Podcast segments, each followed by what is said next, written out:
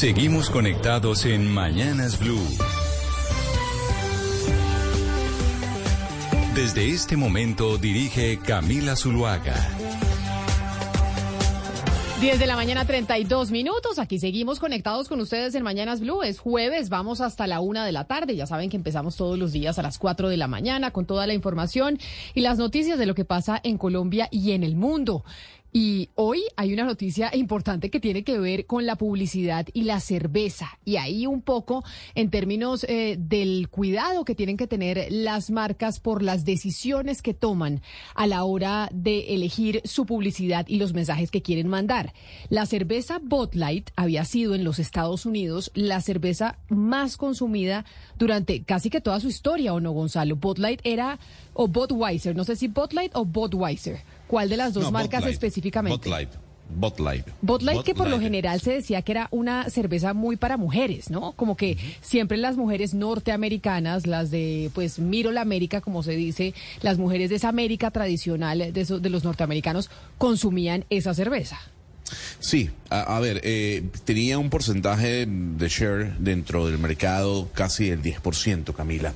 Lo cierto es que la noticia hoy que publica la consultora Nielsen es que la cerveza modelo ha acabado con el trono de Bud Light. Hoy en día, en Estados Unidos, modelo especial, que es esta cerveza eh, mexicana, entre comillas, eh, eh, capturó el 9.4% de las ventas de cerveza de todo Estados Unidos, mientras que Bud Light cae el 7.3%. Pero ¿por qué está pasando esto?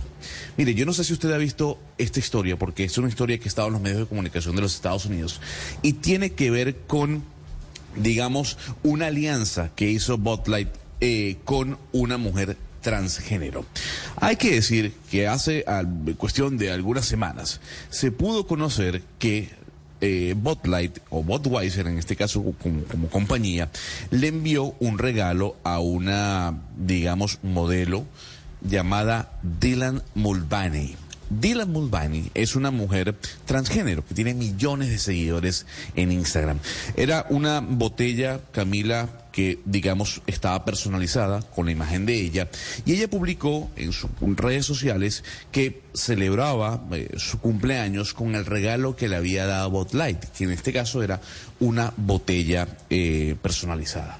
A partir de esa publicación, y a partir que se conociera que Botlight empezó a trabajar, no sé si directamente, pero sí tuvo una cercanía con esta mujer transgénero, pues Camila, las ventas cayeron rápida y drásticamente. ¿Por qué?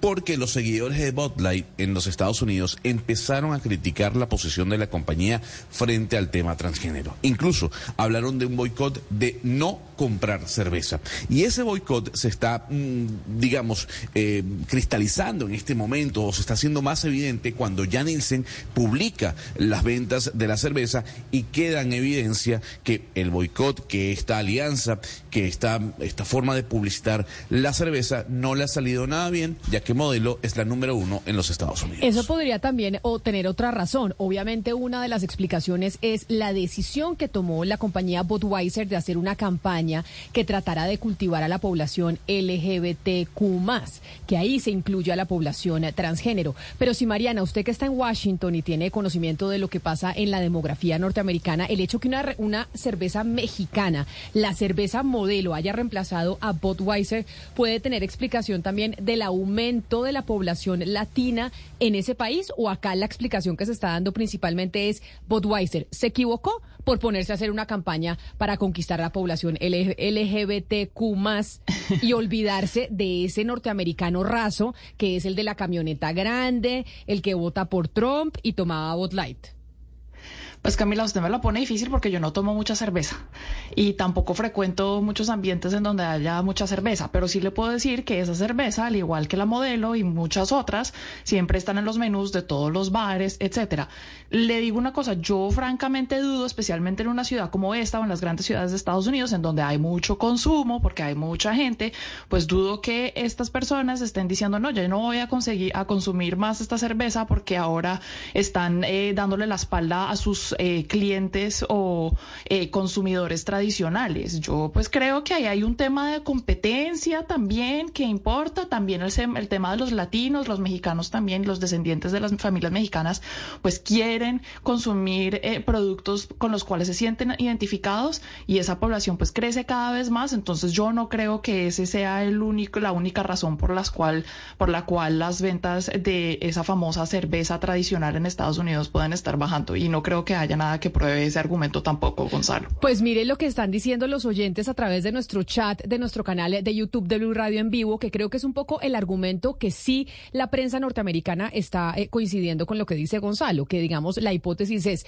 por dirigirse a la población LGBTQ más, por hacer una campaña tratando de conquistar esa, e, esa población, pues terminaron perdiendo otro nicho importante, pues que era el que principalmente les consumía. Nos dicen los oyentes, Claudia, que yo creo que es un poco el, el debate que en los Estados Unidos y que castigó a la cerveza Bud Light es uno me dice una oyente acá, no más a la, a la, ideología de género y a que no la quieran imponer. Y otro oyente nos está acá escribiendo, eso le pasa a Budweiser por ser una compañía súper progre, nos dice Andrés Benavides. Y Ángel es el que nos dice que no más esa imposición de la ideología de género. Ahí esa discusión que hemos venido teniendo hace tantos años, pues a Budweiser o a Bud Light específicamente se lo cobran en ya no ser la cerveza más consumida en, en América del Norte.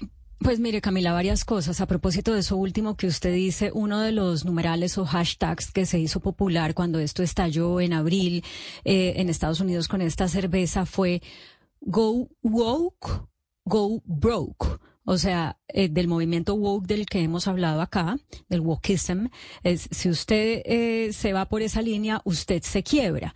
Eh, ese fue uno de los numerales que se hizo popular. Pero con respecto a si esto podría tener relación con el aumento de la población hispana, yo pensaría que no y que está mucho más enmarcado incluso en el tipo de población eh, que vota por eh, el, extremismo republicano. Fíjese que eh, una de las cosas que sucedió, que además esto no fue una campaña, digamos, eh, publicitaria eh, convencional, porque, porque lo que sucedió fue que cuando esta modelo trans cumplió años, eh, Bud Light le envió una, una caja de cerveza y ella se tomó una foto, la puso en sus redes y ahí es que empieza la cosa, o sea, no era una publicidad eh, convencional. Pero bueno, hubo dos cantantes, uno de ellos fue Kid Rock, eh, que cuando sale esto, él publica en su cuenta en Twitter una, una, hace una publicación que dice, quiero expresar algo tan clara y concisamente como sea posible.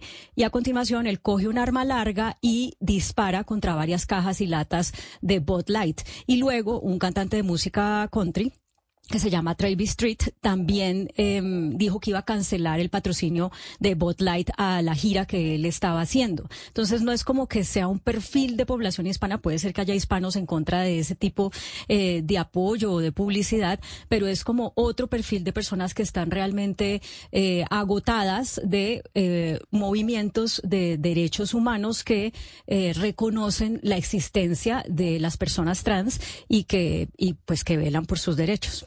Es que mire, Gonzalo, por ejemplo, un oyente que es un experto en publicidad aquí en Colombia, que nos escribe al 301-764-4108, nos dice lo siguiente.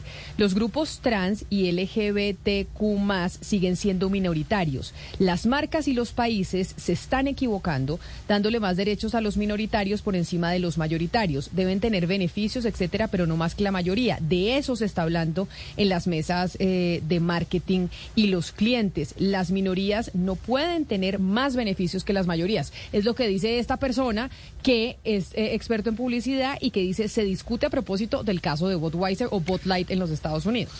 Mire, fíjese que tomando en cuenta lo que usted menciona acerca del mercadeo, Donald Trump Jr. salió a hablar sobre el caso y dijo, oiga, eh, no podemos abandonar eh, a esta empresa. Estamos hablando de que Bud Light representa tantos puestos de trabajo para los Estados Unidos y es importante para la economía.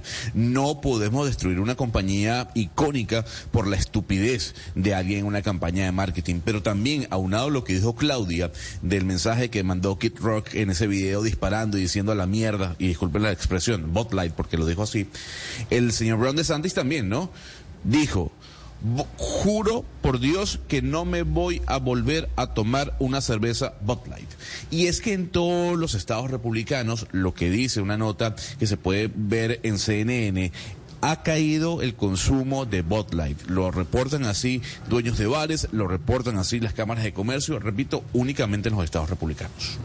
Eh, a propósito de lo que comentaba la oyente Camila, eh, me gustaría pues decir algo para, para la reflexión, porque una cosa es, em, digamos, entender que eh, con el devenir de los años y la posibilidad de que la gente tenga más libertad para expresar cómo se siente, quién es y quién quiere ser, el mundo ha entrado en esta onda de reconocer la diversidad, que no solamente son, somos hombre y mujer y ya, sino que hay otros géneros. Y otra cosa es entender eso como que al resto de la humanidad le quieren, digamos, meter por los ojos algo con lo que no está de acuerdo o para lo que todavía eh, no está preparado. Y otra cosa es cómo reaccionar a eso. Digamos que yo entiendo eh, que haya personas que son resistentes a eso porque por su crianza, por sus condiciones eh, de vida, mm, pues les parece muy extraño que exista un género que es, que es el género trans, pero de ahí a uno hacer como Kid Rock, coger una, una pistola y, y, y apuntarle a una caja de cervezas porque esa caja cervezas fue eh, eh, publicitada por una persona trans, me parece que eso ya es xenofobia. O sea, uno puede, eh, o por lo menos en mi caso, yo valido que haya personas que, que encuentren esto muy extraño, pero de ahí a hacer manifestaciones violentas o a decir que es que nos quieren meter por los ojos una ideología de género, pues si es que si, si uno no está de acuerdo con eso, pues, pues ya está, uno puede no estar de acuerdo con eso, pero lo que no puede es irrespetar los derechos de esas personas que se identifican de otra manera y eh, además promover o hacer manifestaciones que puedan promover la, violencia contra esas personas. Pues la marca de cerveza Bud Light, que durante dos décadas fue la más consumida en los Estados Unidos, perdió su trono frente a la cerveza mexicana Modelo y le achacan esa pérdida de consumo por parte de los norteamericanos precisamente a una campaña que decidieron adelantar con la comunidad LGBTQ+, específicamente con la comunidad trans. Pero a las 10 de la mañana, 44 minutos, vámonos para Cartagena, porque allá está don Sebastián Nora, que está en el Congreso de Asobancaria, en el Congreso de la Banca Colombiana, que está medio país allá. De hecho, los congresistas, medio Senado va a estar allá presente, pero usted, Sebastián, ¿con quién se ha encontrado? Hola Camila, sí, segundo día de Asobancaria acá en el centro de convenciones, eh, congresistas, eh, empresarios, eh, periodistas y gente muy importante, invitados interesantes. Ayer le contaba que estaba Javier Isala Martín, un profesor de Colombia muy importante, y esta mañana habló Ricardo Hausman, economista venezolano, dijo cosas interesantísimas. Ahorita lo vamos a tener en el programa para que, para que ustedes y yo exploremos un poco más de lo que dijo. Me crucé, Camila, ayer con César Ferrari, con el superintendente financiero, que además sabemos es una de las personas que Gustavo Petro más oye en materia económica, y le hice tres preguntas muy concretas sobre temas que nosotros acá tratamos y, que el país eh, seguirá tratando. Fíjese, ayer él abrió eh, el Congreso y fue respetuoso con los bancos, pero les jaló las orejas, porque dijo que es un sistema muy concentrado, muy poco profundo y al que le hace falta eh, mucha competencia. Le dije, bueno, yo, doctor Ferrari, ahora en su administración, ¿qué vamos a hacer para que haya más bancos? Y esto me dijo. Durante 100 años la superintendencia ha crecido, se ha desarrollado institucionalmente y ha adquirido muchos conocimientos haciendo vigilancia y control. Pero la, supervisión no es solamente la vigilancia y el control, es también la promoción de los mercados. Y lo que yo quiero enfatizar en, estos próximos 100 años, digamos, es que tenemos que lograr una mayor profundidad en los mercados financieros. No podemos seguir teniendo unos mercados de capitales del tamaño que tenemos, ni unos mercados de crédito, ni unos mercados de seguros del tamaño que tenemos. Eso es un enorme desafío y espero que podamos hacerlo en los próximos tiempos. Y en esta búsqueda, Camila, de tener más bancos, más competencia, hay un actor importantísimo y muy interesante que es Nubank, el neobanco más grande del mundo que fundó David Vélez en el 2013 y ya tiene más de 80 millones de usuarios, que le está pidiendo permiso a la superintendencia financiera para que pueda tener eh, créditos financieros, para que la gente pueda tener eh, ahorros como los bancos tradicionales. Y esto me dijo de lo que opina que puede ser el juego eh, que puede aportar Nubank en el sistema financiero del país. Yo creo que el futuro, el futuro del sistema financiero se va a mover cada vez más en, los medios digitales.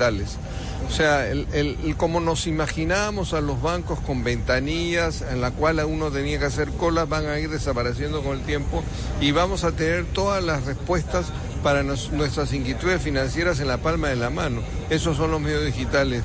Bienvenidos estos medios digitales, hacen parte de la competencia que se necesita para que crezcan los mercados.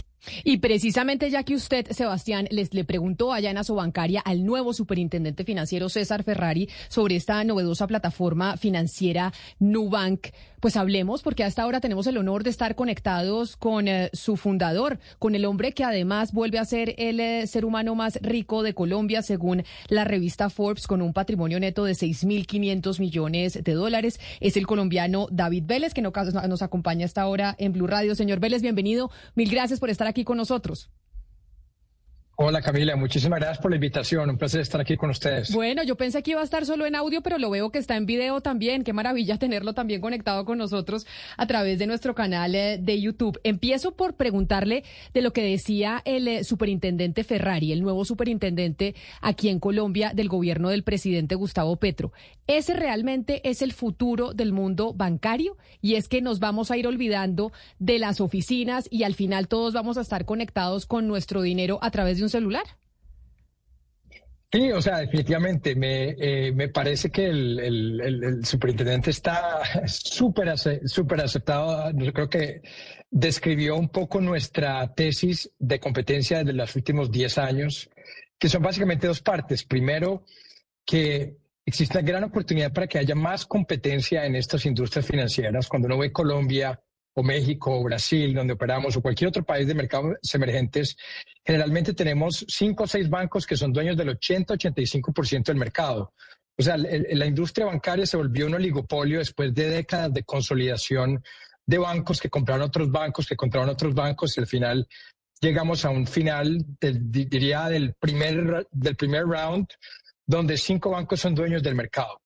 Y eso crea falta de alternativas, eso crea tasas de interés más altas, crea muchos fees, crea peor atendimiento al cliente. Y ahí lo que comenzó a pasar en los últimos 10 años es esa digitalización del sistema. En el momento que cada persona pudo tener un celular en su mano, ese celular se pudo convertir en básicamente una sucursal bancaria en la mano y creó una nueva generación, una nueva oportunidad de traer más competencia a esa industria financiera, que es básicamente lo que se ha venido viendo en los últimos años. Y eso va a permitir una desconcentración de ese, de ese oligopolio. En nuestro caso, en Brasil, por ejemplo, cuando empezamos hace 10 años, esos cinco bancos tenían 80% del sistema. Hoy tienen 56%.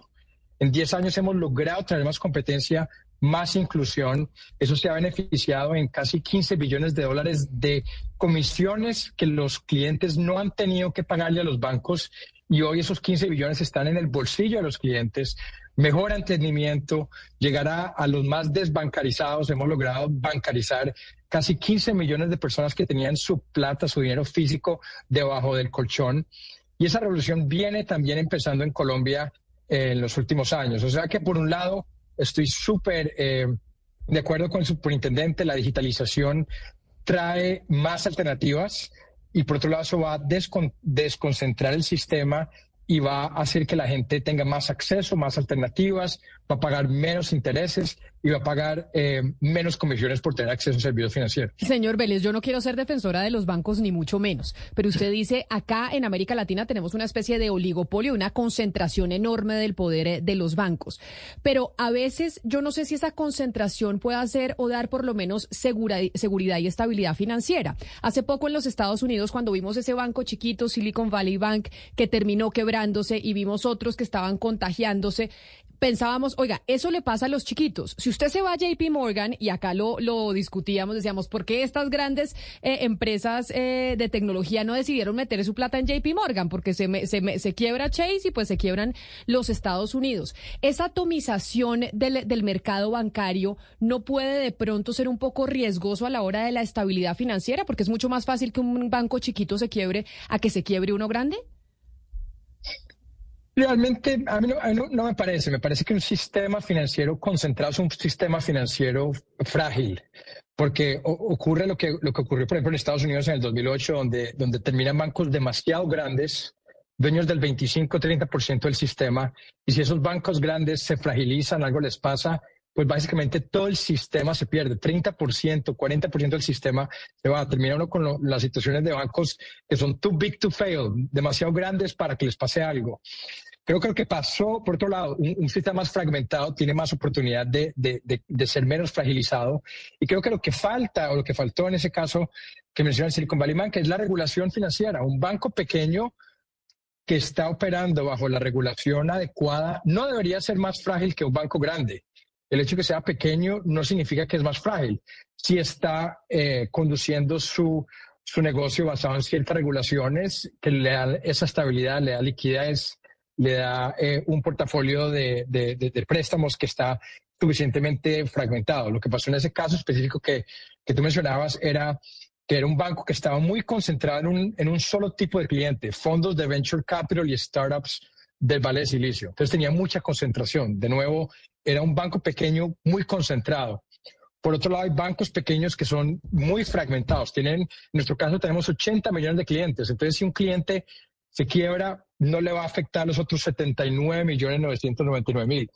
Entonces, no, realmente pienso que, lo que lo que los sistemas deben tener es más fragmentación. La fragmentación es buena, crea más competencia, pero eso sí tiene que haber marcos regulatorios que requieran de todos los bancos, pequeños y grandes, requerimientos de liquidez, requerimientos de capital, requerimientos, lo que se conoce como requerimientos de Basilea, y eso, y eso traiga eh, una fortaleza a todo el sistema.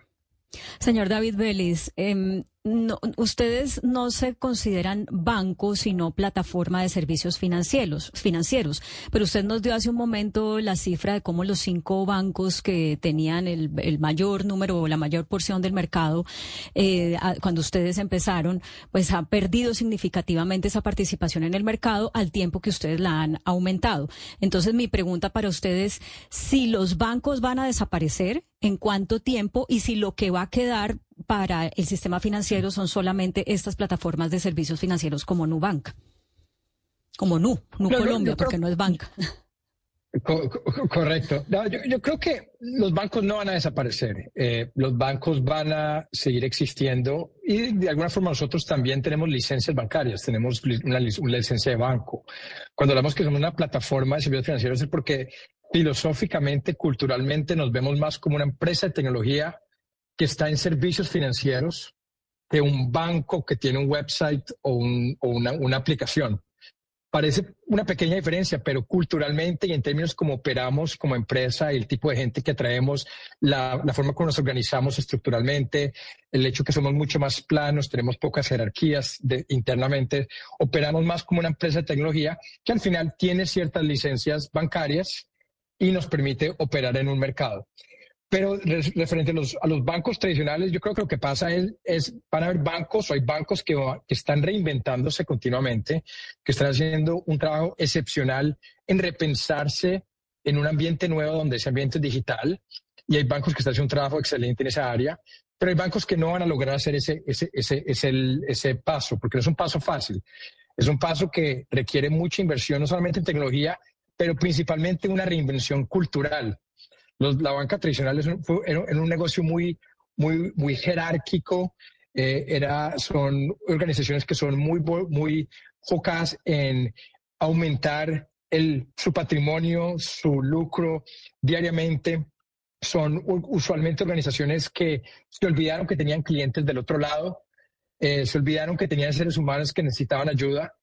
Y eso, y eso significa que, aparte de esa reinvención que está eh, pasando en muchos de esos mercados es no solo esa transformación del canal físico al canal digital, pero también una transformación cultural, donde las culturas se vuelven mucho más enfocadas al cliente, porque en un mercado donde el cliente tiene 10 alternativas, al final la alternativa que lo trate mejor gana. Es muy simple, el que le ofrezca el mejor producto con menos intereses gana. Entonces, eh, si se quedan en un ambiente donde se olvidaban de sus clientes, pues no van a sobrevivir.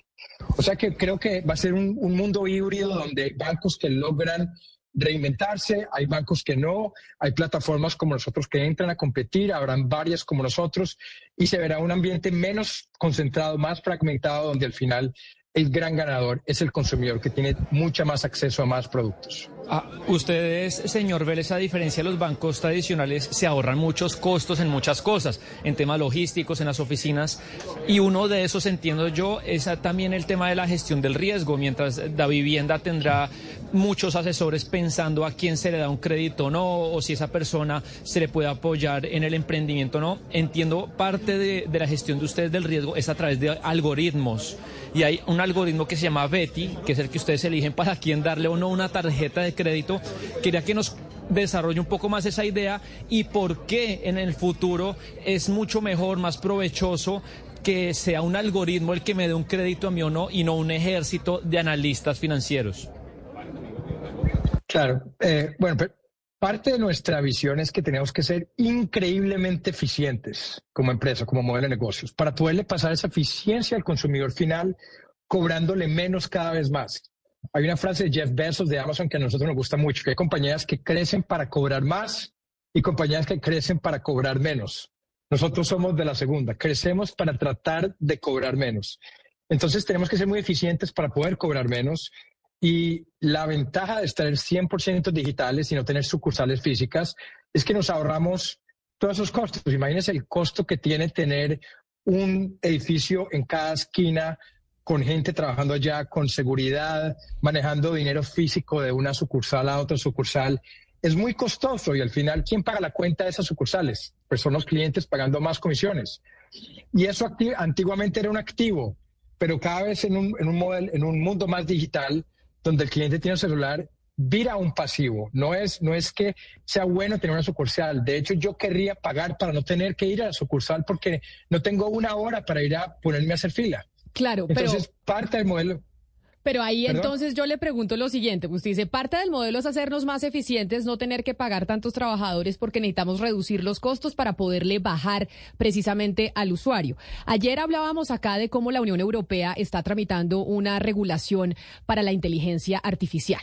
Y digamos que ese es como el gran temor que incluso los grandes millonarios del mundo como usted pues están teniendo porque además ya tienen una responsabilidad. Digamos que cuando uno se vuelve una figura como, como la suya, pues ya hay una responsabilidad responsabilidad también eh, con la sociedad. Y entonces ahí nos preguntábamos y analizamos mucho aquí en la mesa de trabajo, bueno, ¿la inteligencia artificial es una amenaza o no es una amenaza? Estos algoritmos que estamos viendo que están reemplazando puestos de trabajo son maravillosos para que ciertas empresas puedan tener mayores capitales, pero ¿y qué pasa con esas personas que se dejan de contratar? Es decir, esos algoritmos hacen que cuánta gente salga del mercado laboral o se reemplaza por otra cosa. Sí, eh, yo, creo que no es, no es muy diferente como cualquier otra revolución tecnológica. Desde la, desde la revolución industrial en el siglo XVIII se han venido nuevas tecnologías, han revolucionado la forma como el ser humano vive y eso ha creado nuevos trabajos y ha eliminado otros trabajos. Entonces ha habido una recomposición del tipo de trabajo. Lo mismo va a pasar con la inteligencia artificial, va a pasar probablemente mucho más rápido creo que va a ser la, adopción de la inteligencia artificial, va a ser la revolución tal vez más significativa que nosotros vamos a ver cualquiera de nosotros en nuestras vidas, eh, tal vez más importante que la revolución industrial, y va a pasar a una velocidad que ninguno logra imaginarse, porque eh, en la revolución, por ejemplo, del smartphone necesitamos, o de la Internet en los años 2000, necesitábamos poner conexión a Internet en cada casa. Eso requirió 10 años. Después vino el smartphone, necesitamos que todo el mundo tuviera un smartphone en su, en su mano, requirió 5 años. Hoy no necesitamos ningún hardware adicional. Todo el mundo tiene un smartphone, por ahí entran los algoritmos. Entonces, va a pasar más rápido. Van a haber muchos trabajos que van a ser eliminados. Yo creo que eso no hay forma de decir que no va a pasar. Van a, van a pasar a una reconfiguración, pero van a haber una gran serie de nuevos trabajos que van a ser creados al mismo tiempo. Generalmente se crean más trabajos de los que se han eliminado. Cuando uno ve, por ejemplo, las tasas de desempleo en este momento, sobre todo en este momento en cualquier país del mundo, incluyendo Estados Unidos, son las tasas de desempleo más bajas en los últimos décadas. Entonces, y eso que estamos en una gran, se han eliminado muchísimos trabajos en los últimos 20, 30 años gracias a la tecnología, pero aún así estamos en un desempleo bajísimo. Lo que eso genera, yendo específicamente a tu pregunta, es un gran desafío para los gobiernos y para las empresas de cómo continuamente estar entrenando a la gente para tener el nuevo tipo de trabajos que van a ir creando. Y a eso, y a eso es lo que yo quiero ir a preguntarle, porque seguramente una mamá, un padre de familia, un joven que lo está escuchando a usted y que lo ve a usted como un referente en estos momentos, 40, 41 años, el hombre más rico de Colombia, que también ha generado un sistema, pues como una plataforma financiera muy importante con 90 millones de clientes, es decir, doblando el precio de la acción en el último mes ¿Usted qué le diría a ese estudiante, a ese que está graduándose hoy en 11 en el colegio, a ese que está pensando, y bueno, ¿a qué me dedico? Porque obviamente esta revolución de la inteligencia artificial va a ser así. En dos años las cosas van a cambiar mucho y no sabemos ni siquiera si estará Camila Zuluaga aquí presentando o estará un, eh, un muñeco de la inteligencia artificial. ¿Qué estudiar? Es decir, ¿cuál sería esa recomendación para alguien que está graduándose del colegio en estos momentos? Para mí, este, este, es un tema que yo personalmente soy, tengo mucha, mucha pasión, he hablado bastante sobre Colombia y es, hay que estudiar programación en este momento, computación, no hay suficientes programadores. Imagínense que todavía, cuando uno ve los datos, se gradúan todavía 10 veces más abogados y contadores que programadores en Colombia.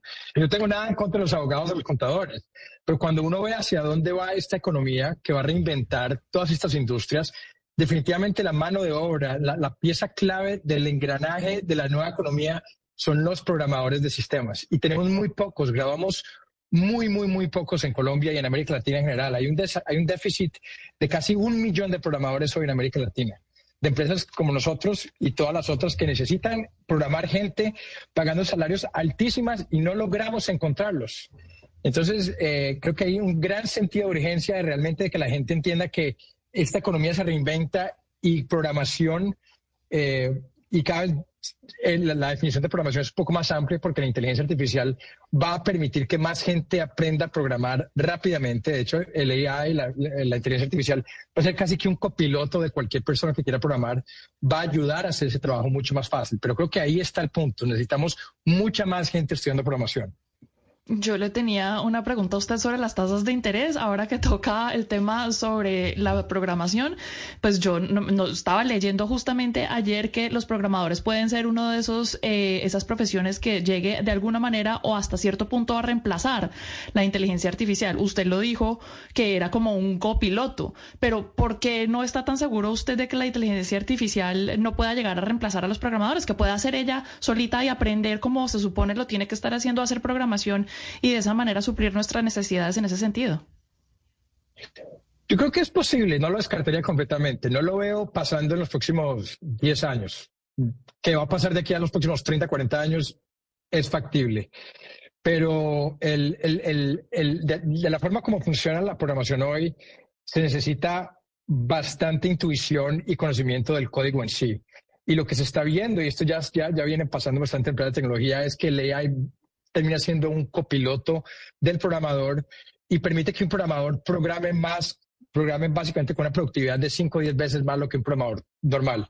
Y hay, hay varias tareas en la parte de programación que son bastante rutineras, bastante aburridoras. Toda la parte de debugging, por ejemplo, hay, hay una de las grandes tareas que un programador tiene que estar haciendo continuamente es testeando si su código funciona, viendo línea por línea, viendo si han habido errores lo que LEA está generando rápidamente es, es ayudar al programador a encontrar esos errores más rápidamente, a debug muchos de ese código. Entonces, por ahora, y, lo que yo veo es, es, es, que LEA va a ayudar más. Y lo otro que, que va a pasar es que como el costo de desarrollo de software va a bajar, más gente va a poder desarrollar software. Se va a crear, la cantidad de software que se va a crear va a ser 100 veces la que se crea. Lo que significa que a pesar que tal vez se necesite menos programadores para programar un software específico. la cantidad de software en total creado en la economía va a aumentar 10 o 100 veces, lo que al final del día significa más y más programadores. O sea que creo que es un punto excelente. Es posible que aquí a 30, 40, 50 años eso, a esto lleguemos y es un desafío que, que, todo el mundo va a tener que trabajar. Pero si hay alguien grabándose hoy en Colombia pensando en los próximos 10, 20 años, diría por ahí, por ahí es un, una inversión que vale la pena personal y uno no se va a arrepentir al menos por, por, un buen tiempo. Claro, pero, pero eh, siendo consecuente con eso, señor Vélez, ¿usted cree que el sistema educativo en Colombia se quedó ya obsoleto?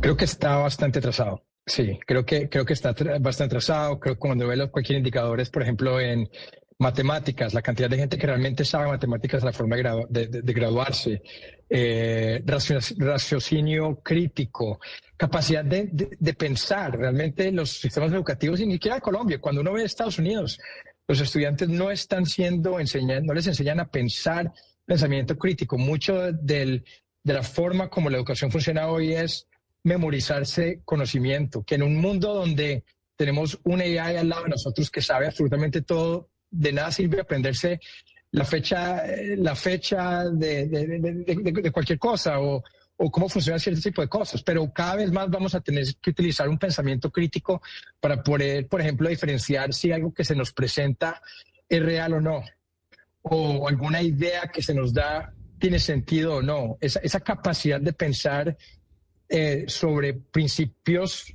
eh, principios fundamentales son tácticas que, que, nadie está, los sistemas educativos no están enseñando hoy. Entonces sí, creo que Desafortunadamente estamos atrasados, el sistema educativo en Colombia está atrasado, eh, no solamente en la forma como está enseñando, pero también en la capacidad de, estas nuevas tecnologías entrar a la sala de, clases y estar enseñándole a, la gente a prepararse para esta revolución que viene.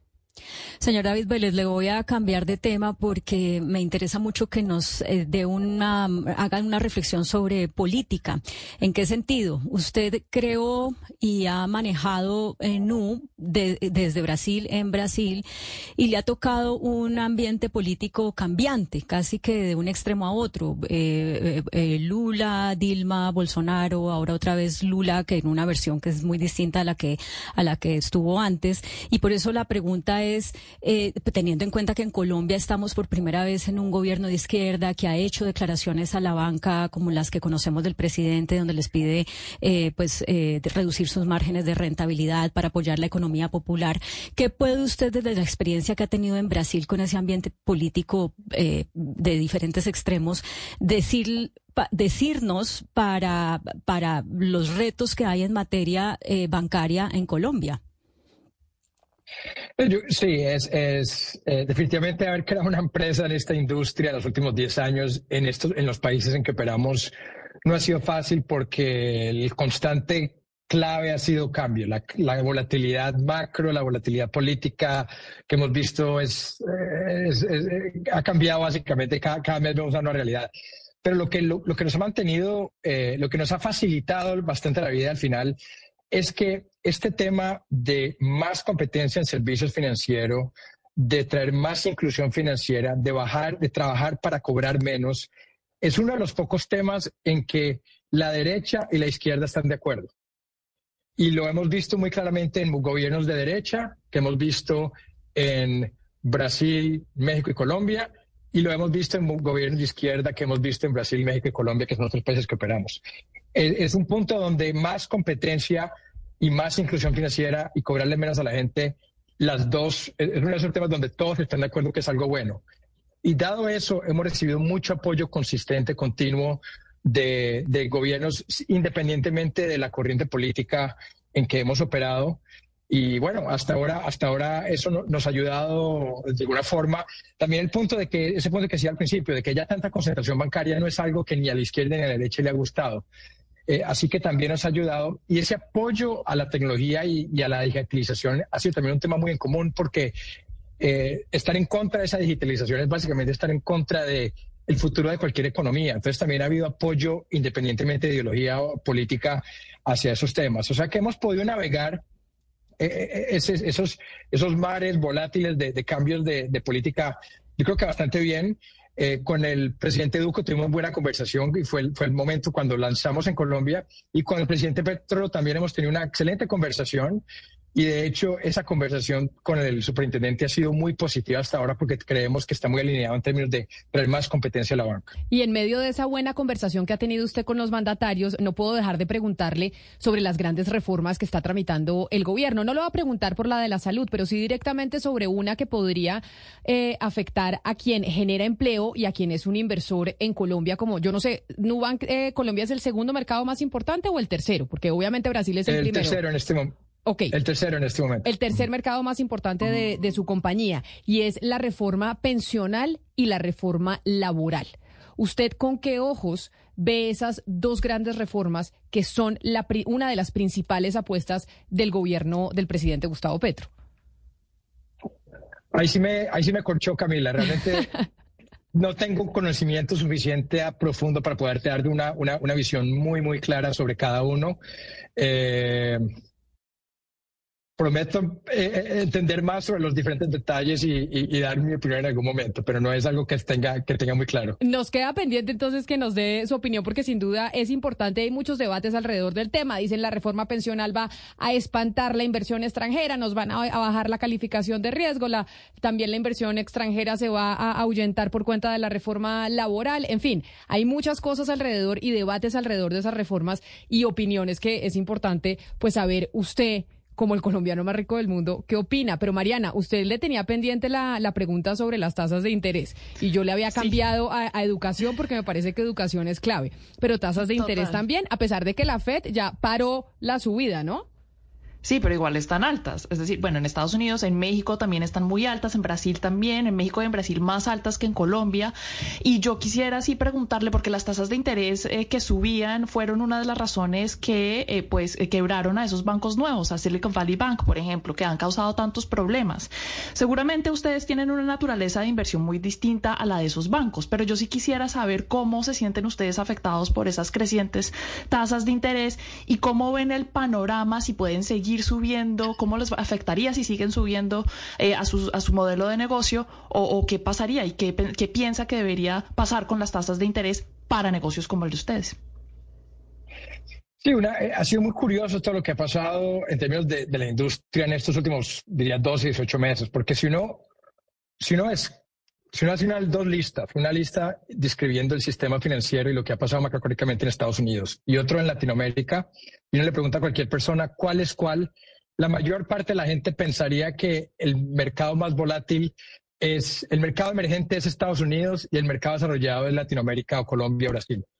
De hecho, lo que se ve hoy en esas quebraduras de banco en Estados Unidos, esa inflación alta en Estados Unidos, eh, eh, el, hecho que venga una sorpresa es algo que, da todas las crisis macroeconómicas que nosotros hemos tenido en los últimos 20, 30 años, es algo que nuestras economías saben manejar bien y no se ve ese tipo de quebraderas, ese tipo de crisis. Sí, las tasas de interés han subido porque la inflación ha subido, pero uno no ve esa inestabilidad en los bancos ni en Colombia, ni en Brasil, ni en México.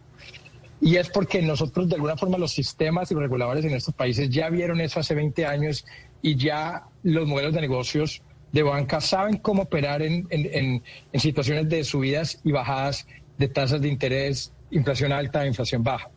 Entonces, de alguna forma, Estados Unidos tiene mucho que aprenderle a América Latina en la forma como los bancos centrales de América Latina han manejado los últimos 18 meses de, de subidas de tasas de interés. En nuestro caso, fue muy claro siempre que no podíamos cometer ese error de, de, tener un gran portafolio de préstamos de un lado y no tener nuestro propio fondeo de otro lado.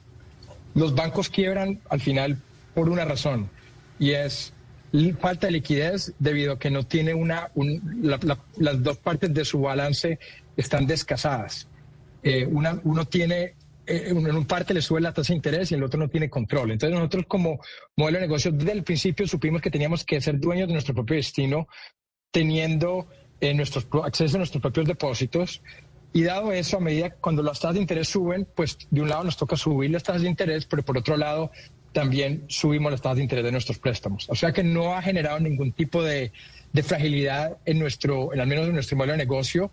Y en general no se ha visto ese tipo de, de quebraderas de bancos en América Latina, dado que el sistema es más, más robusto que lo que se ha visto en Estados Unidos en los últimos 12 meses. Claro. Don David, yo quisiera preguntarle si usted cree que el efectivo, como lo conocemos, está más pronto a acabarse de lo que se pensaba.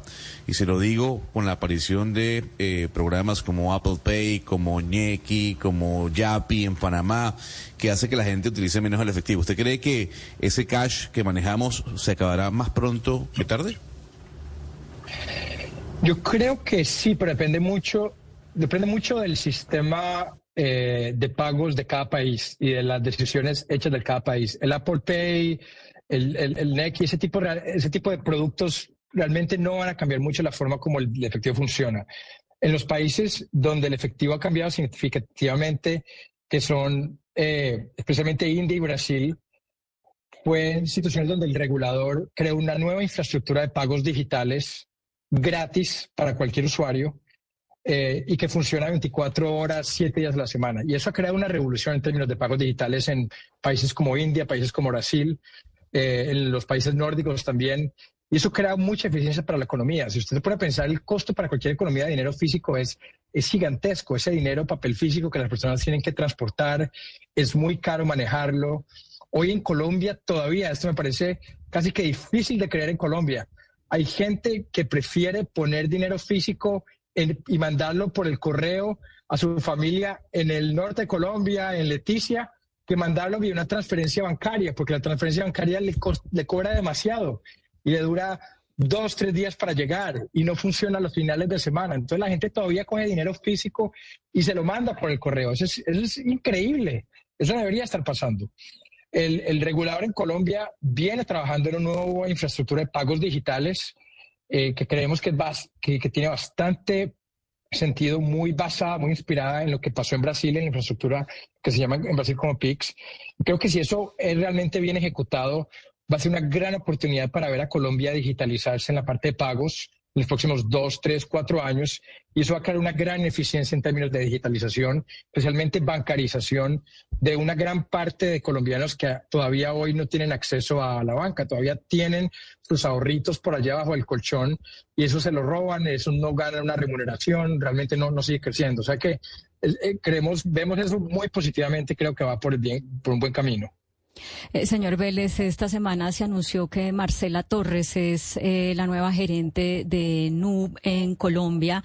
Antes estuvo Catalina Bretón y por eso la pregunta que quiero hacerle es si usted hace una apuesta por el liderazgo femenino en la banca, un poco en, contraste con lo que es la banca tradicional en la que hemos visto casi siempre hombres en, en las posiciones más altas de los bancos, o si esto pues es simplemente un una mera coincidencia y de una vez, eh, ¿cuál es la expectativa con la llegada de Marcela Torres a la, a la gerencia de NU Colombia? No, definitivamente, o sea, culturalmente como empresa eh, hemos siempre operado bajo un principio de que diversidad de cualquier tipo eh, nos hace mejores, nos hace tomar mejores decisiones, nos hace, nos permite explorar ideas de diferentes puntos de vista. Lógicamente eso es diversidad desde un punto de vista de género, desde un punto de vista de, de pensamiento, desde un punto de vista de experiencia. Eh, tratamos de crear una cultura donde existe lo que llamamos la meritocracia de ideas, donde diferentes puntos de vista consiguen entrar, consiguen debatir y consiguen tomar mejores decisiones. Y basado en, ese, en esa visión, hemos siempre tenido una, un cuerpo eh, directivo y realmente en todo Nubank es básicamente, es casi 50-50% 50 hombres, 50% mujeres. Cuando operamos realmente pensando y buscando esa diversidad, realmente la mitad de la población de mujeres, la mitad de la población de hombres, no debería existir en ninguna empresa 80% hombres, 20% mujeres. Eso no tiene ningún sentido si la empresa en sí realmente está abierta a, a tratar de traer la mejor gente independientemente de su género, independientemente de sus creencias. Entonces, bajo ese punto de vista, eh, hoy en Brasil operamos, creo que 52% hombres, 48% mujeres. En algunos equipos tenemos más mujeres que hombres.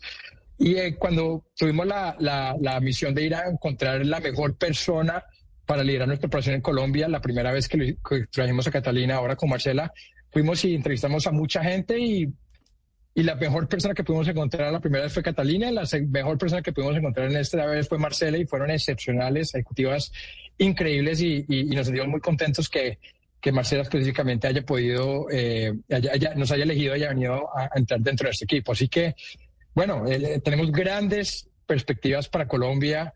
Eh, Colombia es nuestro tercer mercado hoy, pero, pero que, apostamos muchísimo en el país. Creo que vemos que hay una gran oportunidad y queríamos tener una ejecutiva de talla mundial que liderara y que pensara en grande en los proyectos que podemos tener para el país. Y Marcela definitivamente con la experiencia que viene eh, nos va a ayudar a pensar en grande eh, en, Colombia y ver cómo podemos contribuir con ese aumento de ofertas en el país. Pues qué maravilla escuchar esta respuesta y qué maravilla que usted nos haya regalado eh, esta media hora de su tiempo, que yo sé que usted es supremamente ocupado y por eso le agradezco enormemente que haya aceptado esta entrevista. No sin antes ya preguntarle algo que me interesa a mí personalmente. Y es aquí Gonzalo Lázaro me trae constantemente las eh, rutinas de las personas exitosas, lo que hace Jeff Bezos, lo que hacen eh, los más exitosos del mundo en su día. Y no puedo dejárselo de preguntar a usted. ¿Hace ejercicio? ¿No no hace ejercicio, qué come, qué no come, cuánto duerme, cómo organiza su vida, porque eso sí le dice uno mucho de la persona con la que está hablando.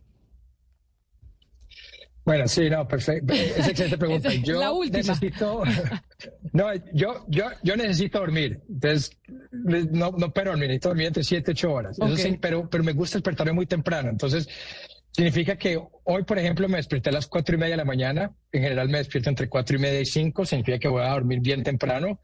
Eh, hago en general entre una hora, hora y media de ejercicio eh, de diferentes tipos he tratado meditación, no he sido tan consistente como me gustaría, pero ahí sigo tratando de crear un hábito en la parte de meditación porque realmente es algo que le, da un espacio mental para uno pensar en, los diferentes problemas. A las 7 de la mañana estamos sentados con todos mis hijos desayunando eh, y ahí les dedico mucho tiempo de calidad. Para mí soy una persona de familia, me gusta estar con mis hijos pequeños, los llevo al colegio varios días de la semana y ahí se empieza eh, la manada de reuniones eh, sin parar desde las siete y media, básicamente hasta el final del día, cuando trato de terminar a tiempo, cenar con la familia y ponerlos, leerles un cuento antes de dormir a los, a los cuatro pequeños y volver a dormirme temprano. O sea que más o menos esa es la rutina que se repite día a día. Doctor Vélez, David Vélez, creador eh, y cofundador eh, de NU, mil gracias por haber estado con nosotros tanto tiempo. Sé que nos pasamos un poquito, pero le mando un abrazo muy grande y gracias por habernos acompañado hoy aquí en Mañanas Blue. Gracias a ti, Camila, y gracias a todos. Muchísimas gracias por tenerme. 11 de la mañana, 23 minutos. Vamos a hacer una pausa y ya regresamos porque nos vamos para Cartagena. Tenemos a uno de los economistas, yo diría quizá el economista más destacado en estos momentos en América Latina, precisamente para hablar del futuro de Colombia en términos económicos y de la región. Así que no se muevan porque nos vamos con Sebastián Nora para Cartagena con su invitado después de la pausa. Colombia está al aire.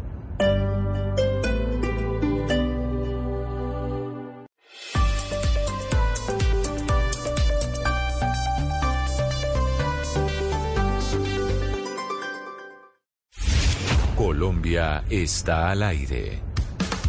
11 de la mañana, 27 minutos después de esta pausa. Seguimos aquí también conectados con ustedes a través de nuestro canal de YouTube de Blue Radio en vivo y en todas las emisoras de Blue Radio alrededor de Colombia y en bluradio.com. Estamos, como les decíamos, desde ayer en Cartagena, porque allá se fue don Sebastián Nora a la convención de Asobancaria, al Congreso de la Banca en nuestro país, que tiene invitados muy destacados. Y siempre en Asobancaria, Sebastián, vienen los economistas más reconocidos, no solo del continente, sino del mundo. Sí, eh, y una de las charlas más interesantes de esta mañana fue con Ricardo Hausman, eh, venezolano él, Gonzalo, yo diría sí, uno de los economistas más respetados de América Latina. Él en este momento es profesor de la Universidad de Harvard, eh, dirige un centro de estudios internacionales. Rápidamente, Ricardo, entiendo, bueno, usted fue ministro de Carlos Andrés Pérez, fue economista en jefe del Banco del BID, ha trabajado en el Banco Mundial y bueno, vino esta mañana a Colombia, un país que usted conoce y sigue mucho. Le agradecemos estos minutos y bueno, bienvenido a Mañanas Blue. Y gracias por la oportunidad de conversar con los radioescuchas.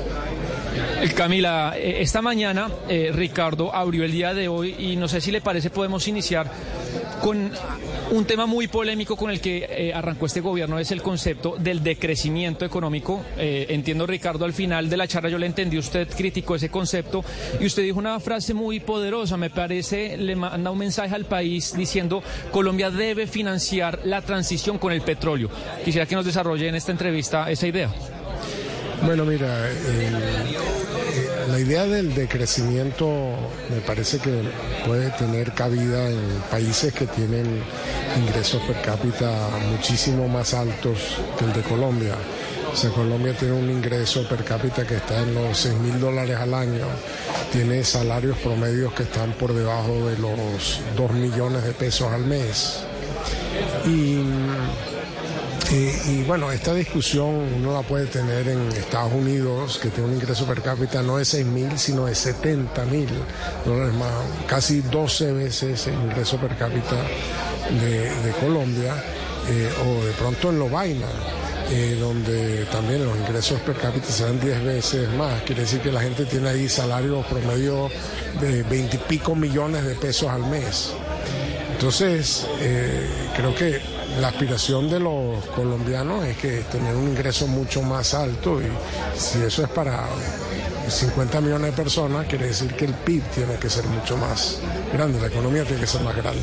Entonces creo que el reto de Colombia es el reto de crecer, de crecer de manera inclusiva, de manera sostenible, pero de crecer.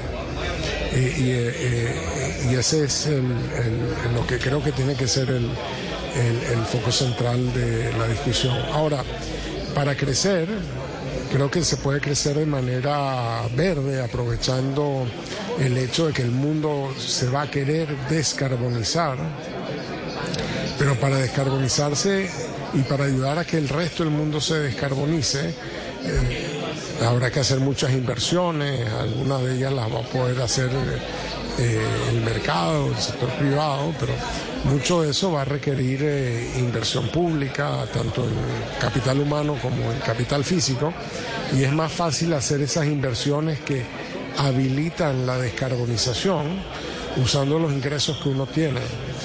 Eh, y Colombia depende mucho de su ingreso petrolero. Si Colombia arranca el juego abandonando su fuente de ingreso, no va a tener cómo apalancar el set de transformaciones necesarias para que Colombia juegue un rol en la descarbonización del mundo. Y en ese orden de ideas, señor Hausman, agradeciéndole que haya ido a ese stand que tenemos de Blue Radio en Asobancaria sobre el decrecimiento, el crecimiento, la importancia de que Colombia crezca cada vez más, le tengo que preguntar a usted si tiene conocimiento o no sobre las reformas que estamos adelantando en el Congreso de la República y que son la principal apuesta del presidente Petro, principalmente dos, la reforma pensional y la reforma laboral. Porque frente a esos dos proyectos, pues hay o voces a favor y voces en contra de que podrían generar un efecto positivo para el crecimiento del país o negativo. Usted como uno de los economistas más destacados eh, del continente y como profesor de Harvard, ¿ha visto esas dos reformas y qué opina sobre ellas? Aló, aló Camila, ¿usted nos oye? Yo los, ahí lo oigo. Sí. Pero me alcanza, pero el profesor me alcanzó a oír la pregunta. No, el profesor no. ¿Se la puede repetir, por favor? Claro que sí, profesor Hausman. La pregunta es, ¿qué opina usted de las dos reformas importantes que está tramitando el, presidente Gustavo Petro en el Congreso? Reforma laboral y reforma pensional. Eso con miras al crecimiento económico del que estamos hablando, que es tan importante para cualquier nación. Mira,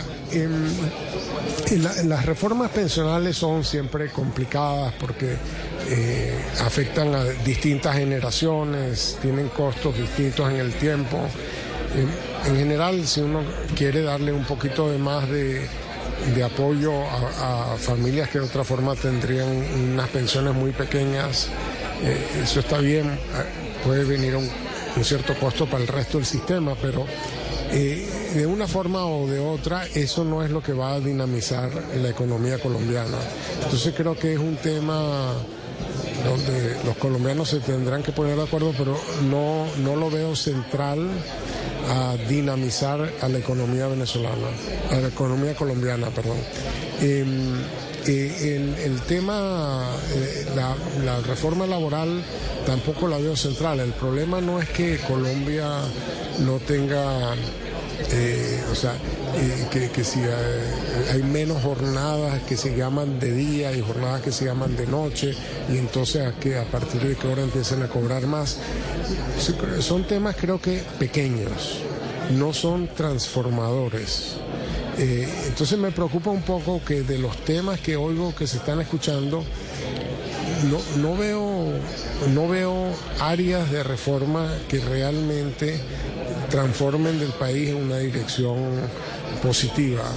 Eh, eh, entonces, no, me, no estoy particularmente em, impresionado por la imaginación. Y creo que tuvimos eh, problema con Cartagena. Vamos a ver si logramos recuperar la comunicación. Pero sin duda, Claudia, el señor Hausman y Gonzalo, usted que es venezolano, es uno de los economistas más importantes de América Latina y que más ha estudiado Gonzalo la región. Sí, señora, sí, señora. Digamos que Ricardo Hausman es un referente para nosotros los venezolanos e incluso para América Latina, como usted bien lo decía. Eh, y, y, por eso yo, yo tenía una duda sobre la economía venezolana, pero es una referencia, es una referencia sin duda alguna cuando buscamos de alguna u otra manera entender qué es lo que está pasando en nuestra región. Mientras volvemos a Cartagena, al eh, Congreso de Asobancaria, 11 de la mañana, 35 minutos, tenemos una noticia de última hora y tiene que ver con un comunicado que acaba de publicar la ex jefe de gabinete del presidente Gustavo Petro, Laura Sarabia. En esta época de comunicaciones digitales, los canales oficiales se están volviendo las cuentas de Twitter. Y la jefe de gabinete acaba de publicar, quienes están eh, con nosotros conectados a, a través de nuestro canal de YouTube, pueden ver el comunicado a la opinión pública que dice lo siguiente. Frente a las recientes publicaciones de la revista Semana, me permito aclarar que jamás en mi vida he recibido ninguna calidad ni por ninguna persona tal cantidad de dinero. Recordemos que la revista Semana ayer publicó un artículo con una fuente anónima que decía que la plata que se perdió de la casa de la jefe de gabinete eran 3 mil millones de pesos que pertenecían al presidente Gustavo Petro. A propósito de ese artículo de la revista Semana, se pronunció más temprano el primer mandatario y ahora lo hace su ex jefe de gabinete, comunicado que estamos leyendo en estos momentos. Sigue entonces la ex jefe de gabinete Laura Sarabia diciendo, Nunca he visto una cifra ni siquiera cercana. Cada vez es más evidente que esa clase de afirmaciones, más allá de dañar mi nombre, tienen como propósito atacar la honorabilidad del presidente de la República, Gustavo Petro Urrego, y la confianza en el gobierno nacional.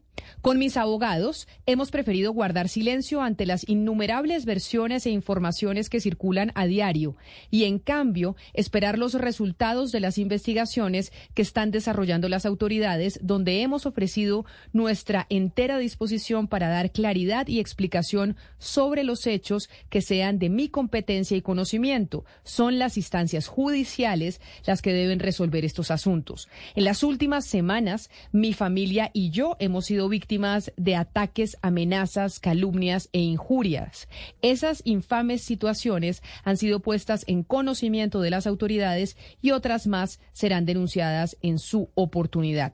Firma entonces Laura Camila Sarabia Torres, quien fuera la joven jefe de gabinete del presidente Gustavo Petro, que Claudia coincide este comunicado de la jefe de gabinete o de quien fuera la jefe de gabinete con lo que dijo el primer mandatario también hoy más temprano en su cuenta de Twitter. Y es que ninguno de los dos ha visto nunca semejante cantidad de dinero en efectivo, porque cuando hablamos de 3 mil millones de pesos en efectivo, pues esos son muchos maletines.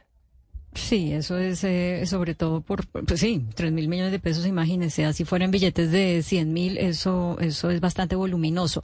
El mandatario eh, Camila hoy ha publicado tres trinos respecto a eso. El primero es el comunicado al que usted hace mención, en el que él dice que no ha visto eh, esa cantidad de dinero en su vida y, y, habla pues de su amistad incluso con el grupo Gilinski y dice que nunca, que es dueño de Semana y dice que nunca ha, tratado de sacar provecho de, de, esos negocios, mm, que uno pensaría, bueno, pero ¿por qué dice eso eh, en ese comunicado el presidente? También sacó otro, mm, también... Es cierto, sabe que a mí también me llamó la atención esa frase cuando él habla de los dueños de la revista Semana y que ha tenido relación cercana.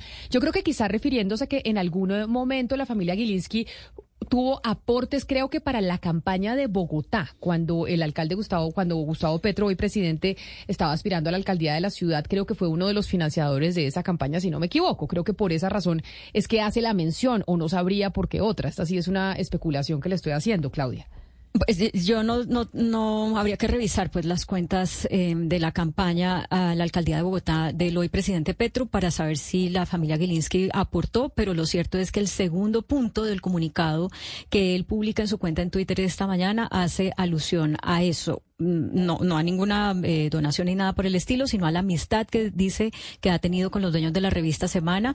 Y además agrega que ellos son testigos, eh, porque así el presidente se los ha demostrado de, durante su debate como joven parlamentario sobre la fusión entre el Banco de Colombia y el Banco Industrial Colombiano de la, de la honorabilidad de, de Gustavo Petro. Y dice, como le mencionaba, que nunca sacó provecho durante las negociaciones del grupo, grupo Gilinski y con el grupo empresarial antioqueño, eh, donde por el contrario, dice el presidente, siempre pidió que se llegara a un acuerdo de transparencia. Ese es el segundo punto del comunicado de siete puntos que sacó esta mañana. Pero le decía que también el presidente Petro retrinó hace un par de horas el, un trino del abogado Miguel Ángel del Río en el que publica dos pantallazos de WhatsApp eh, donde dice que eh, desmiente la con pruebas la fuente que cita Semana a quien no identifica y pues que ha originado esta nueva este nuevo capítulo de la historia en el que involucra directamente al presidente.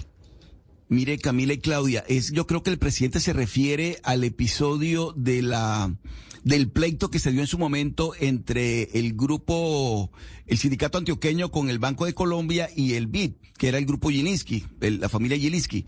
El doctor Petro en ese momento era representante de la Cámara y él hizo una serie de debates ocupándose de ese tema.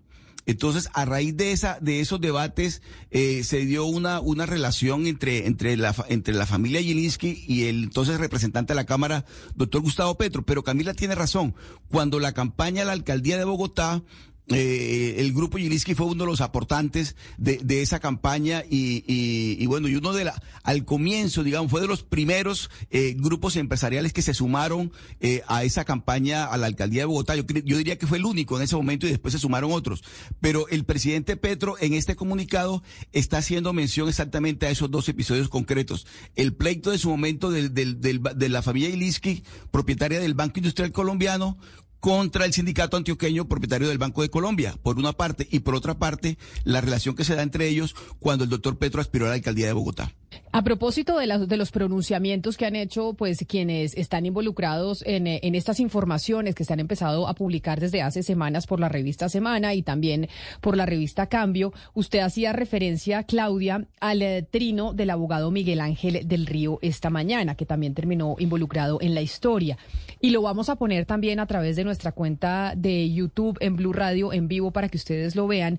Pero hay algo que no logro entender, a ver si usted me ayuda. Porque el abogado Miguel Ángel del Río dice que para desmentir con pruebas a la fuente de semana, el coronel Dávila comienza a buscar al exargento Wadid Velázquez de mi equipo de investigadores desde la primera semana de junio con ocasión a mi defensa del patrullero y me avisa. Entonces, esos eh, WhatsApps, esas fotos de WhatsApp que pone el abogado Miguel Ángel del Río como prueba para desmentir esa publicación de semana con el coronel Oscar eh, Dávila, es como el momento en que se contactan con él para decirle que por favor lo defienda frente a las acusaciones o a las investigaciones que hay de parte de la Fiscalía. Pues eh, sí, o sea, lo que muestran esos, esos WhatsApp es que el coronel Dávila buscó al eh, abogado Miguel Ángel del Río. ¿Para qué? Bueno, pues precisamente ahí en ese, en esas dos pantallazos de WhatsApp no dice específicamente que es, pues para eso del caso de la, de las interceptaciones ilegales, pero pues uno asumiría que sí. Ahora, esas publicaciones de WhatsApp mm, que hace Miguel Ángel del Río no tienen fecha. Uno asume que pues como si, si se ciña lo que él dice, que fueron apenas estalla eh, todo el escándalo, o sea, hace eh, tal vez tres semanas. Pero, pues él dice que esa es la prueba de que la fuente de semana eh, miente. Y esa parte no la entiendo porque no sé de qué manera desmiente lo que dice la fuente de semana, que de nuevo es importante decir que es un testimonio que no aporta una prueba eh, fehaciente de lo que está diciendo. ¿Y qué es lo fehaciente que está diciendo? Pues que el dinero eh, que se perdió era del presidente Petro y que eran tres mil millones. Entonces no es un elemento más que se suma, pero yo realmente no lo entiendo como un desmentido de lo que dice la fuente de semana y pues tampoco semana entrega una prueba fehaciente de lo que esa fuente está diciendo. Y Semana ha publicado algo recientemente después de estas declaraciones del presidente Gustavo Petro, después de estos trinos del abogado Miguel Ángel de Río. Oscar, Semana ha dicho algo más porque este mm, pues digamos, estos comunicados obedecen a la publicación de ayer a las 7 de la noche de la revista sobre ese eh, sobre esa fuente anónima que dice pues que es un testimonio sobre el caso y que claramente nuestros colegas pues le dan eh, toda la credibilidad para publicarla. Así es, Camila. Recuerda usted que ayer, antes de las 7 de la noche, la directora de la revista Semana, Vicky Dávila, dijo a las 7 de la noche vamos a tener una información muy importante sobre este, sobre estos hechos, que la publicó efectivamente a las 7 de la noche. Y a esa, y esa, esa publicación es la que ha generado todas estas reacciones. Pero Semana eh, recientemente no ha, no ha, no ha publicado algo con respecto a la, a lo que publicó anoche a las 7 de la noche, Camila. Pero en todo caso, esta serie de, de, de informaciones que se están conociendo y que tiene una dinámica que es difícil de seguir porque constantemente están trinando unos y otros personajes involucrados. Necesariamente, Camila, la Fiscalía General de la Nación, en el caso concreto de la, de la, de lo que tiene que ver con los recursos, con los, el ingreso de los dineros a la campaña o la, o la pérdida del robo, como se dijo en su momento, de los dineros efectivos en casa de la doctora Sarabia y también la, el Instituto de Medicina Legal, Camila, también tiene que pronunciarse. Es decir, los hechos tienen una dinámica tal que ya es necesario que las autoridades comiencen a pronunciarse sobre estos hechos, porque si no, seguimos navegando en, una, en un mar de especulaciones que tampoco es sano para, para lo que está ocurriendo, Camila. Exactamente, y de eso necesitamos pronunciamiento de la Fiscalía General de la Nación, que ya también a través de comunicado ante la opinión pública dijo que la otra semana Medicina Legal pues daba el dictamen y ellos harían un pronunciamiento. 11 de la mañana, 45 minutos. Sebastián, retomamos la comunicación con usted. ¿Sigue con el profesor eh, Hausman en el punto de transmisión de Blue Radio en Cartagena en el Congreso de Asobancaria? Sí, acá estoy. Me perdonará usted y los oyentes. Eh, con lo que transmito es un aparato que se llama Quantum y se murió de un momento a otro. Me decidió abandonar en plena entrevista en un momento, el momento más inoportuno porque se podía morir hace una hora y el profesor Halman pues tiene un sequito importante detrás, eh, están varios medios detrás, Corfi Colombiana y en ese momento pues eh, se paró y se fue. La verdad una lástima. Alcanzamos a oírlo apenas seis minutos y bueno, ojalá no me vuelva a abandonar Camila la, la Quantum, pero de pronto para, para complementar lo que él dijo esta mañana, pues obviamente eres un académico de cierto rigor y no se va a meter a, a, pelear con un gobierno, pero yo sí sentí que quería mandar un mensaje eh, a esa idea del decrecimiento y de la transición, que es el tema pues de cabecera de, de, de, del país ahorita. Muy crítico con eso. Eh, yo sé que estos temas le, interesan a Mariana. Habló mucho de las energías verdes, del hidrógeno verde, habló de los proyectos en La Guajira que se están haciendo. Y una última idea que también la dijo Gonzalo, fíjese, eh, él dijo en algún momento, Colombia ha sido muy generosa con Venezuela, los millones que han venido acá, es cierto, pero ustedes no han sido hábiles en atraer a los mejores cerebros venezolanos en Colombia. Hablaba de una cosa que acá hemos comentado con Ana Cristina, de la cantidad de papeleos y de burocracia inútil que le piden a los profesores, por ejemplo, y a los científicos para trabajar en Colombia. Y eso ha hecho, dice él, que los venezolanos más talentosos se vayan a otros países y no precisamente a Colombia. Vamos a hacer una pausa y ya regresamos porque vamos a hablar de un anuncio que hizo el Gustavo Petro que está en estos momentos en Alemania. Y habló en Alemania y sobre todo de negociaciones para que colombianos que están allá, ese talento fugado, vuelva a Colombia a trabajar en esto del hidrógeno verde. Pero ¿qué es el hidrógeno verde? ¿Qué es lo que podrían venir a hacer esos colombianos en Alemania a Colombia a trabajar en ese punto? Pues lo vamos a saber en unos minutos después de la pausa. Colombia está al aire. Y seguimos al aire, 11 de la mañana, 53 minutos. Hoy temprano, el presidente Gustavo Petro, en Alemania, de visita, se reunió con la diáspora colombiana y en esa reunión les dijo a los colombianos que están en Alemania que volvieran al país, que volvieran a Colombia a trabajar en la producción y exportación de hidrógeno verde. Y ahí es donde, a pesar de que hemos oído esas dos palabras, muchos no sabemos ni tenemos muy claro qué es el hidrógeno verde y cómo podemos eh, producirlo en Colombia, si es que podría hacerlo. Mónica Gasca es la directora ejecutiva de Hidrógeno Colombia y está con nosotros a esta hora aquí en Mañanas Blue. Doña Mónica, bienvenida, mil gracias por acompañarnos. Buenos días, Camila, de toda la mesa directiva. Gracias por la invitación. ¿Qué es el hidrógeno verde? Empecemos de cero.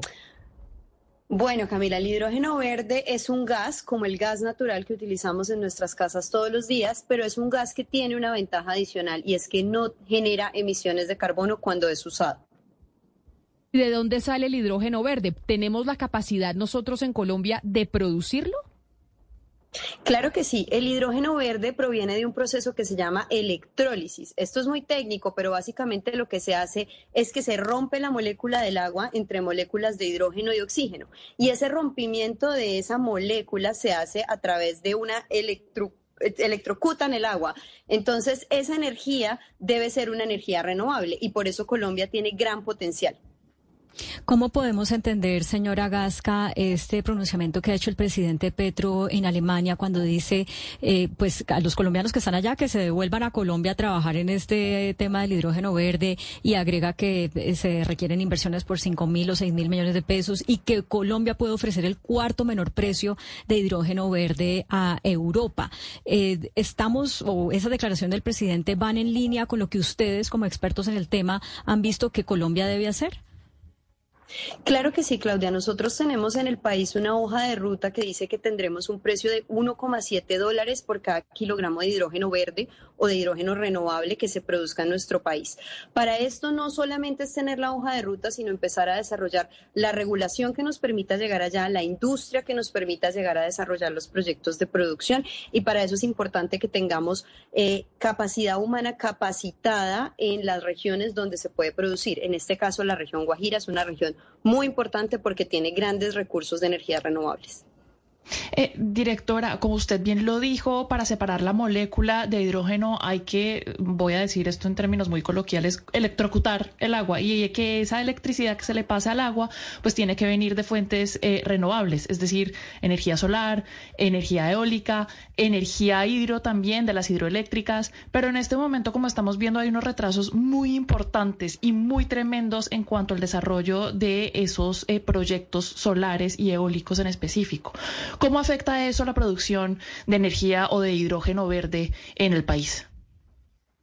Bueno, nosotros con el hidrógeno somos el siguiente paso de la transición energética, pero sí es clave que empecemos a habilitar esas zonas que tienen el recurso y el mayor recurso está en el departamento de La Guajira. Entonces, desde la asociación con el Ministerio de Minas y Energía hemos estado hablando en cómo hacemos un plan de La Guajira para habilitar todos esos recursos que nos van a permitir tener un hidrógeno muy competitivo y cumplir las metas de la hoja de ruta. Sin embargo, hay otros lugares en Colombia que también tienen unos recursos importantes, como tú decías, de eh, energía hidráulica, de biomasa, que se pueden utilizar para producir un hidrógeno renovable y estos lugares también es importante que los empecemos a desarrollar. ¿En qué sectores de la industria hoy se utiliza hidrógeno verde y a qué costos comparado con otros eh, medios combustibles? Bueno, hoy en día utilizamos sobre todo en el sector de refinería el hidrógeno. Es un hidrógeno que está catalogado como hidrógeno gris porque tiene emisiones de carbono asociadas a su producción. Eh, por esto el hidrógeno verde es el nuevo paso de la transición porque va a ayudar a descarbonizar esos procesos productivos. Hoy en día el hidrógeno gris es un hidrógeno que se consigue a 2 dólares por kilogramos, mientras que el hidrógeno verde está alrededor de 4 dólares en el caso más competitivo. Tenemos que sumar esfuerzos para llegar a que ese hidrógeno verde, ese hidrógeno limpio que podríamos utilizar, se llegue a reducir sus precios hasta precios competitivos. Pues yo creo que usted ha sido clarísima. Mejor profesora, imposible, doña Mónica Gasca, para entender qué es esto del hidrógeno verde y esto que está anunciando el presidente y estas conversaciones principalmente que está teniendo con Alemania sobre el tema. Mil gracias, eh, Mónica Gasca, directora ejecutiva de Hidrógeno Colombia, por haber sido tan clara y por haber estado aquí con nosotros en Mañanas Blue. Muchas gracias. Un saludo especial. Vamos a hacer una pausa. Este es un tema del que vamos a tener que seguir hablando para instruirnos mucho más de qué es esto del hidrógeno verde y cómo puede ayudar a la economía colombiana. Nos vamos con una pausa, volveremos con las noticias del mediodía para que estén pendientes de la actualización de lo que pasa en Colombia y en el mundo. Llega el mediodía. Y en Mañanas Blue continúa el análisis y el debate. Dirige Camila Zuluaga. 12 del día, 19 minutos. Seguimos conectados con ustedes aquí en Mañanas Blue. Gracias a los que se conectan nuevamente a la edición central de Mañanas Blue desde Barranquilla, desde Cali, desde Medellín, desde Bucaramanga, que estaban en sus noticieros locales. Seguimos también conectados a través de nuestro canal de YouTube de Blue Radio en vivo y a través de nuestras plataformas digitales bluradio.com. Y estamos en junio, hoy es junio 15. Ya se venció en Bogotá. Usted no paga impuesto predial en Bogotá, ¿cierto? Ya no, usted paga impuesto predial en, Chía. Y ya pagó su impuesto predial? Ya lo pagué desde marzo con el primer descuento. En Bogotá ya se venció con el primer descuento. Claudia, ¿usted pagó su impuesto predial? Sí, hace como un mes y medio pagué. ¿Y en Cali, Hugo Mario, pagó su impuesto predial y con descuento o todavía no se le ha vencido? Ya, ya lo pagué, Camila, pero hay plazo hasta el 30 de junio con un descuento del 15%. Ah, ¿verdad que dijimos que en Cali hacían tremendo descuento? En Barranquilla, Oscar, ¿cuándo se les vence el plazo para el pago del impuesto predial? Ya pagué, Camila, y se venció el 10. El 10. Bueno, pues es que estamos en época de pago de impuestos, de pago de impuestos de vehículos, pago de impuestos de los carros y desde de, de, los apartamentos y de las casas y de los locales, de los predios. Hace algunas semanas, yo creo que ya un poco más de un mes, nosotros estuvimos hablando del impuesto predial y de que pues se vienen los pagos de esos impuestos que son por lo general a mitad de año. Y esos impuestos obviamente se calculan basados en la actualización catastral. Y dijimos que había algunas regiones del país que se estaban quejando precisamente porque les hicieron la actualización catastral mal. Es decir, que tal vez usted tiene un predio que le costaba, que decía que valía 100 millones de pesos y en la actualización catastral se lo triplicaron a 300 o a 400 o a 500 y su impuesto predial terminó aumentando por cuenta de que el impuesto se basa en esa actualización catastral. Y obviamente dijimos que esa actualización era necesaria porque también hay muchos predios en el país que estaban pagando unos impuestos irrisorios por unas tierras que valían muchísimo más plata de lo que realmente salía en el catastro. Pero resulta que de toda esa historia del impuesto predial, pues hay una región cerca a Bogotá y es Soacha que está berraca. Así han decidido llamar al movimiento en la ciudad. Soacha está berraca. Y Soacha está berraca, Camila, básicamente porque llevan dos años denunciando este tema de la actualización catastral y lo que ellos dicen es nadie nos paraba bolas, hicimos todo lo que teníamos que hacer y por fin una entidad que es la Superintendencia de Notariado y Registro les da la razón y les resuelve que el municipio debe responderle a la gente y más exactamente Suacha Avanza, que fue la empresa que se creó. Y para que la gente entienda un poco el contexto eh, de esto, Camila, nos tenemos que ir al catastro multipropósito que está consagrado como una obligación de la nación. Entonces, el catastro multipropósito es la actualización catastral de todo el país. En virtud de ese catastro multipropósito, cada eh, municipio y cada departamento debe actualizar su catastro. Entonces, ¿qué hizo el IGAC? El IGAC dijo, nosotros actualizamos, eh, hacemos la actualización catastral, pero ustedes pueden ser también actualizadores y es cuando descentralizan el tema y empiezan los municipios o los departamentos a crear empresas o a contratar empresas para esa actualización catastral. Suacha lo hizo. Entonces, Suacha, ¿qué hizo? Suacha dijo, yo puedo ser actualizador catastral. Entonces creó una empresa de actualización catastral. ¿Qué hizo esa empresa? Hizo la actualización y como usted dice, la gente de Suacha dice la hizo mal, que era lo que hablábamos eh, hace unas semanas sobre los drones ladrones. Entonces ellos decían, la empresa que se contrató la hizo mal. Entonces ahora la superintendencia dice, el municipio tiene que responder por esta actualización que efectivamente se hizo mal y sanciona al municipio. Eso es lo nuevo y esa es la coyuntura en este tema que ya lleva, como le digo, dos años la gente de Suacha luchando porque los predios eh, le subieron la actualización catastral y hizo que sus impuestos se subieran casi un 5 mil por ciento. Hoy tenemos el caso de Suacha, pero recordemos que hemos hablado de que esta situación se ha presentado en el departamento de Cundinamarca y también, Hugo Mario, hablamos de una situación similar en el Valle del Cauca en su momento. Tanto en Cali como en los municipios del departamento del Valle del Cauca, incluso ha habido movilizaciones ciudadanas, Camila, de personas que aseguran se disparó su catastro, el catastro de sus inmuebles y en consecuencia el valor a pagar por cuenta de impuesto, auto, eh, impuesto predial. Eh, estas protestas se han evidenciado principalmente en, eh, en, en, en, zonas rurales donde hay predios que realmente no se ven actualizados hace 15 y 20 años. Entonces, eh, consecuencia de esa falta de actualización, eh, en los últimos meses pues llegó ese nuevo valor catastral que ha disparado el, el, el costo inmobiliario y obviamente el impuesto a pagar por parte de estos ciudadanos. Pues en el caso de Suacha, que por eso decimos esto se ha presentado en diferentes partes del país, en donde tal vez ha habido un error en las actualizaciones, pero no quiero con esto decir que no haya que hacer actualización catastral. Acá en este país hay mucha gente que paga muy poco predial por el precio de sus inmuebles y de sus tierras, sobre todo. Pero obviamente se han cometido errores y por eso es importante subsanarlos. En el caso de Suacha, con este movimiento de Suacha está berraca, quiero saludar a Jorge Rivera, que es el líder de la veeduría de ese movimiento y está conectado conectado a esta hora con nosotros a través de nuestro canal de YouTube y por supuesto para la, todas las emisoras de Blue Radio en el país. Señor Rivera, bienvenido. Hola, muy buenas tardes a toda la audiencia de Blue Radio. Gracias por atender a la comunidad de antemano. Efectivamente, nosotros llevamos en este momento, junto con, la representante Alexandra Vázquez, junto con el grupo Soacha Indignada y el movimiento Ciudadano Soacha Está Berraca, así como la veeduría que lleva el mismo nombre, donde desde el 17 de febrero del año 2021 se presentó o nos enteramos de que había una mala actualización catastral. ¿Por qué digo mala y además nefasta en la economía? Porque cuando nosotros pasamos por el parque de Soacha nos dimos cuenta de que habían varios ciudadanos movilizados, entre ellos las personas que les estoy comentando, y donde vimos de que el aumento del impuesto predial fue de un 500 a un 5 mil por ciento, según los recibos que tenía la comunidad. Desde allí eh, nació el movimiento Ciudadano Soacha Está Berraca, posteriormente la veeduría, y de allí se desprendió el grupo Soacha Indignada también. Entonces, eh, eh, llevamos 53 marchas, donde esto ya está en el Congreso también, gracias a la representante nacida de este movimiento también.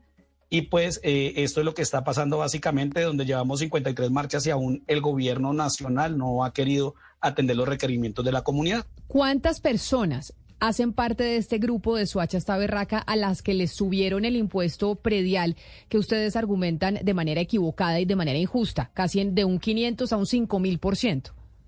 Bueno, hemos evidenciado, nosotros tenemos como material probatorio alrededor de 7 mil predios, pero son muchos más. Eh, tenemos conocimiento de que hay casi alrededor del 50%, es decir, casi 90 mil predios que no hemos podido pagar por el cobro tan injusto que nos están haciendo. Eh, se han hecho tres cabildos abiertos donde se ha invitado a participar al señor alcalde del municipio de Soacha y el señor ha sido muy arbitrario y no escucha a la comunidad. Tres cabildos abiertos donde no se apareció en ninguno de ellos.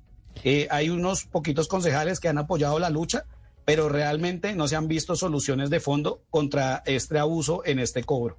Usted ha mencionado en varias oportunidades, señor Rivera, la representante a la Cámara, Alexandra Vázquez. Ella es representante a la Cámara por el Pacto Histórico y además es eh, promotora y coordinadora de la Comisión Accidental de Seguimiento a la implementación del catastro multipropósito en el país. Representante Vázquez, bienvenida. Mil gracias por acompañarnos. Bueno, muchas gracias por la invitación y un saludo para toda la audiencia, al concejal y por supuesto al líder Jorge Rivera de la veeduría Soacha Estado. Representante, en este caso estamos hablando de Soacha, pero también hay otras regiones en el país en donde en medio de la actualización catastral pues se han cometido algunos errores. Hay gente que termina teniendo que pagar un impuesto eh, pues mucho mayor al que debería pagar o que se le subió inmediatamente y no gradualmente. Usted que está en, el, eh, el, partido de gobierno, usted que hace parte de la coalición de gobierno y tal vez con eso tiene la posibilidad de hablar con las entidades del Ejecutivo, ¿qué respuestas ha recibido y soluciones para esta gente, por lo menos en el caso de Suacha, que nos dice don Jorge, que son más de siete mil personas, más de siete mil familias? Bueno, eh, digamos que parte como de, lo que vivimos en el municipio de Soacha y de la bandera que llegamos aquí al Congreso a liderar está esa implementación del catastro multipropósito a nivel nacional.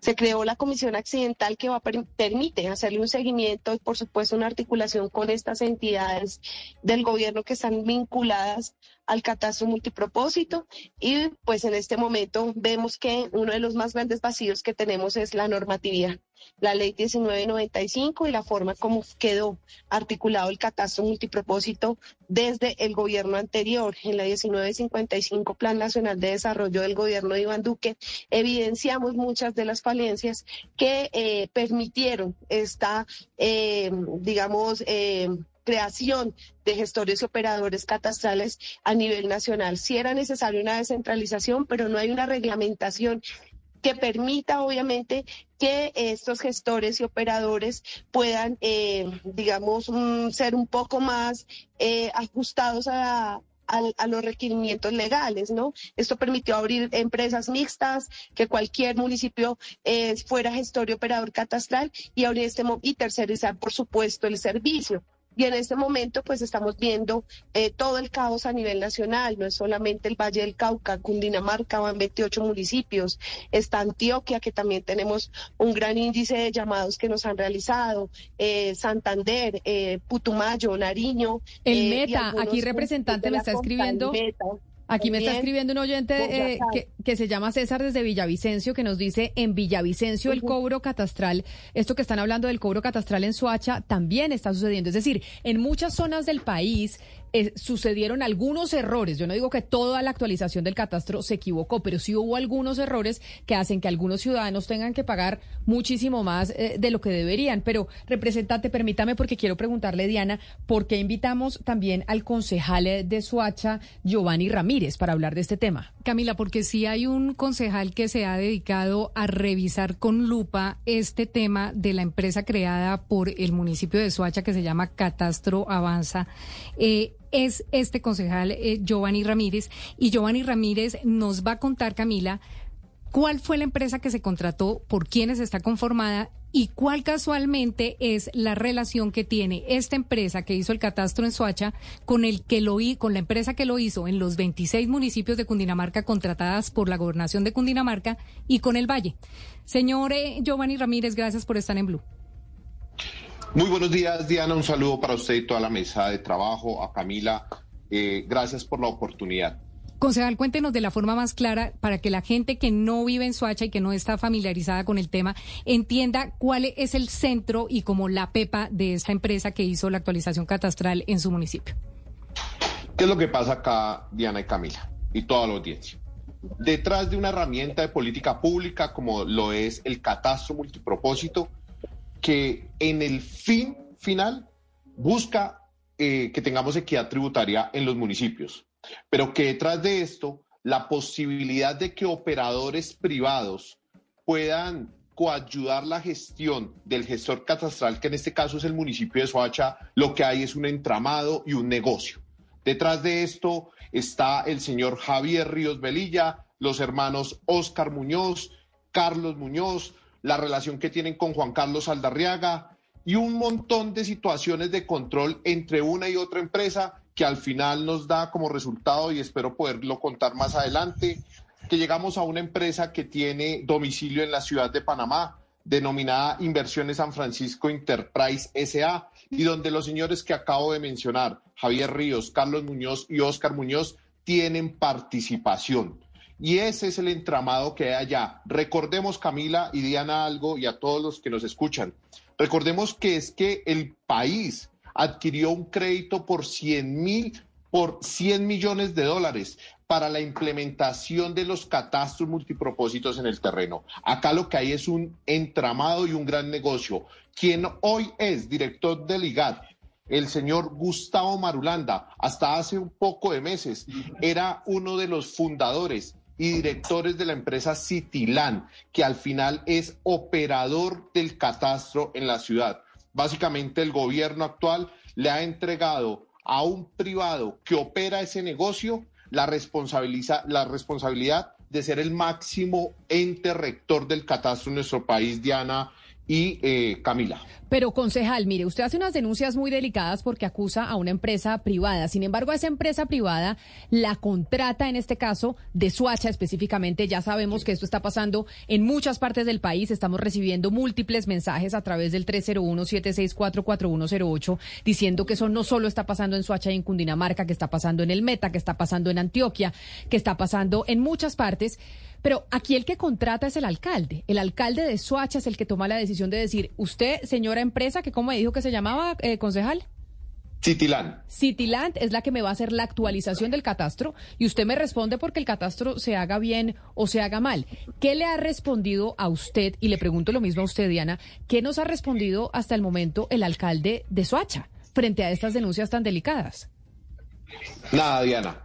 Eh, perdón, Camila, nada. Hemos, eh, no solamente desde el Consejo Municipal, sino también en un proceso de investigación que realizó otro medio de comunicación muy reconocido, La Silla Vacía, donde eh, al momento de la elección de la empresa Cityland, que es una empresa SAS constituida en, por tres partes. ¿Quiénes son esas tres partes? El señor Oscar Muñoz, representando a Tatools, la empresa del señor Javier Ríos Velilla y los señores, el señor Gustavo Marulanda y la señora Magnolia Moreno. Ellos constituyen esa empresa Citilán. Y en ese proceso de selección que hace el municipio de Soacha en cabeza de Juan Carlos Aldarriaga, se escoge a esta empresa. Lo que encontramos es que anteriormente el señor Carlos Muñoz tuvo nexos comerciales al participar en una misma empresa llamada Ad Multiservicios con el señor Juan Carlos Aldarriaga. Ese es el primer nexo que se da y del cual nunca hemos entendido, nunca hemos tenido respuesta. Y acá quiero aprovechar este espacio que ustedes nos garantizan para hacer un llamado con mucho respeto también a los entes de control. La, superintendencia ha dado un fallo, pero acá la fiscalía no ha dado claridad del proceso de investigación que está haciendo y de la denuncia que hay respecto de el modelo de cómo se seleccionó a esta empresa Citilán y si realmente los nexos que se han denunciado y que se han evidenciado son tan contundentes que pudiese entonces determinarse por la Fiscalía si allí hubo irregularidades en ese proceso de selección y de contratación, Camila. Hay algo que no me queda claro de la denuncia que usted hace que me parece muy delicada y es, acá se contrató una empresa y finalmente para hacer esa actualización del catastro se tenía que contratar esta o cualquier otra empresa para que lo hiciera porque al, Estado le queda muy difícil. Porque usted dice que aquí lo que hay es un negocio. ¿Quién se está favoreciendo de ese negocio y de haberle dado el contrato a esa empresa Cityland?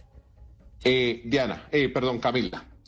En Soacha, luego de que se elige a la empresa Cityland, con posterioridad se crea la empresa eh, Catastro Avanza, en donde el municipio tiene una participación del 51% y los privados, que es Cityland, tiene una participación del 49%. Posterior a ello, se dan dos procesos de actualización catastral en el municipio de Soacha. Uno, el rural y dos, el urbano. Cada proceso de estos estuvo alrededor de los 9 mil millones de pesos, eh, Camila, que no es un monto inferior en una ciudad como Soacha, que es una ciudad denominada como la sexta o séptima más grande del país, pero donde no llegamos a un presupuesto eh, irrisorio de los 800 mil millones de pesos y son recursos que se utilizaron en el marco de eh, buscar no solamente el ejercicio de poder realizar la operación catastral, sino que también se dieran utilidades al municipio por ese ejercicio, utilidades que no se dieron y que cuando se le vendió a la ciudad y al mismo Consejo Municipal se hablaban de grandes rendimientos financieros que iban a poder ser utilizados en la atención de otras problemáticas de la ciudad. Hoy, cuando uno le pregunta al municipio de Soacha, a la Secretaría de Planeación, cuáles son los rendimientos por haber ejecutado esos dos primeros contratos, porque hay otros, la respuesta es que la rentabilidad es cero. En Soacha arrancaron ejecutando casi 24 mil millones de pesos entre los dos contratos de actualización catastral urbana, rural, el banco de datos eh, de georreferenciación para el municipio, eh, que es otro contrato que también se celebra con Catastro Avanza. Ahora, la posibilidad de que Catastro Avanza tenga esa condición de ser una empresa con participación del municipio, los lleva a Camila y a toda la mesa de trabajo a que se haga un proceso de contratación directa. No hay licitación pública. Y creo que en una ciudad como Soacha y en cualquier otra de este país, un proceso de más de 8 mil, llegando a los 9 mil millones de pesos, porque es exactamente 8 mil 963 millones de pesos lo que costó la actualización rural, se haga y se contrate de manera directa. Eh, Camila y Diana. Pero permítame entonces preguntarle, creo que el, eh, con el eh, señor Rivera, líder de la veeduría Soacha esta berraca, quería decir algo. Señor Rivera, ¿usted se quería pronunciar sobre algo en particular? claro que sí. sí, lo que sucede que es que nosotros hemos compulado copias del fallo a la Fiscalía, a la Procuraduría, a la Contraloría Municipal, a la Contraloría Nacional y aún no hemos recibido eh, respuesta. La personería en Santa Marta eh, destituyó por 90 días a la directora catastral solo por 300 quejas. En Soacha llevamos, como, les digo, 53 marchas a nivel departamental y aún no vemos que la personería actúe contundentemente. Ahora también queremos que el IGAC y la Superintendencia Notariado y Registro, antes de una sanción económica que asciende casi a los 1.300 millones de pesos, le quite definitivamente el gestor catastral al municipio de Soacha. Eh, ya estamos eh, viendo que posiblemente o presuntamente puede haber una celebración indebida de contratos. Por eso eh, queremos que también se investigue al director del IGAC, el señor Gustavo Adolfo Marulanda Morales, el cual fue también director del IGAC de, de nuestro presidente Gustavo Petro cuando fue alcalde, de Iván Moreno y, y de otros más y también presuntamente socio de la empresa Citilán. Pedimos especial atención no solo en Suacha, sino en los 25 municipios más de Cundinamarca que se han visto afectados con esta nefasta actualización catastral y la cual dice que es para, para que los más pobres podamos vivir bien, podamos vivir supuestamente sabroso, pero realmente eh, resulta que en vez de cobrarle a, lo que, a los que más tienen, nos están dejando cada vez más al borde de la pobreza extrema a los ciudadanos de a pie. Recordemos que según las últimas cifras del DANE, Suacha está en un 44% de pobreza extrema. Son cifras antes de la pandemia. Imagínense ustedes después de una pandemia donde el mismo alcalde y algunos de sus concejales nos pusieron a pedir limosna con un trapo rojo en las ventanas y hoy en día nos quieren hacer un desplazamiento económico en el municipio y en el territorio de Cundinamarca. Y no solo eso, sino que también 38 municipios del Valle del Cauca han sido afectados. Yo no entiendo la relación de pronto del catastro del Valle y de Soacha, pero da la casualidad que la empresa de Soacha se llama Catastro Avanza y la empresa del Valle se llama El Valle Avanza. Entonces queremos saber qué, opinan estas autoridades sobre este tema y en qué nos van a colaborar a los ciudadanos de a pie que llevamos tres años sin poder pagar ese nefasto incremento predial.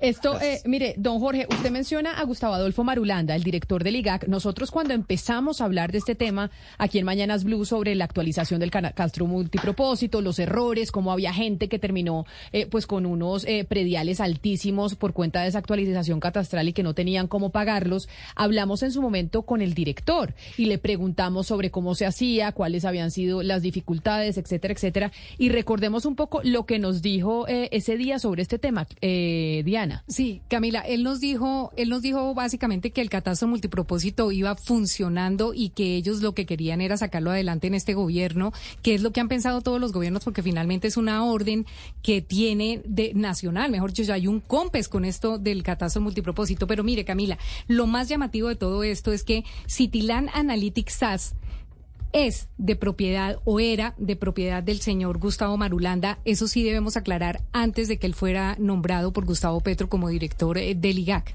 Entonces, él creó esa empresa junto con una señora eh, Magnolia Moreno que ellos en el, en el ámbito de ellos, catastralmente, la gente que sabe de catastro, la gente que maneja estos temas, sabe que ellos siempre han trabajado en llave, son un gran equipo y lo hemos dicho acá miles de veces, Camila, el director del IGAC sabe mucho de catastro. O sea, si hay una persona que sepa de catastro en este país, es el doctor Marulanda. El doctor Marulanda, como lo dice el señor Rivera, fue el director de catastro de Bogotá en la época de la alcaldía de Gustavo Petro. O sea, es un señor que no nació ayer en este tema, es un señor que sabe mucho y por lo mismo son llamativas las denuncias porque la empresa que él creó es la que comete o habría cometido toda esta cantidad de fallas que hacen que el cálculo en el impuesto predial se haya subido del 500 al 5000% en muchos sitios.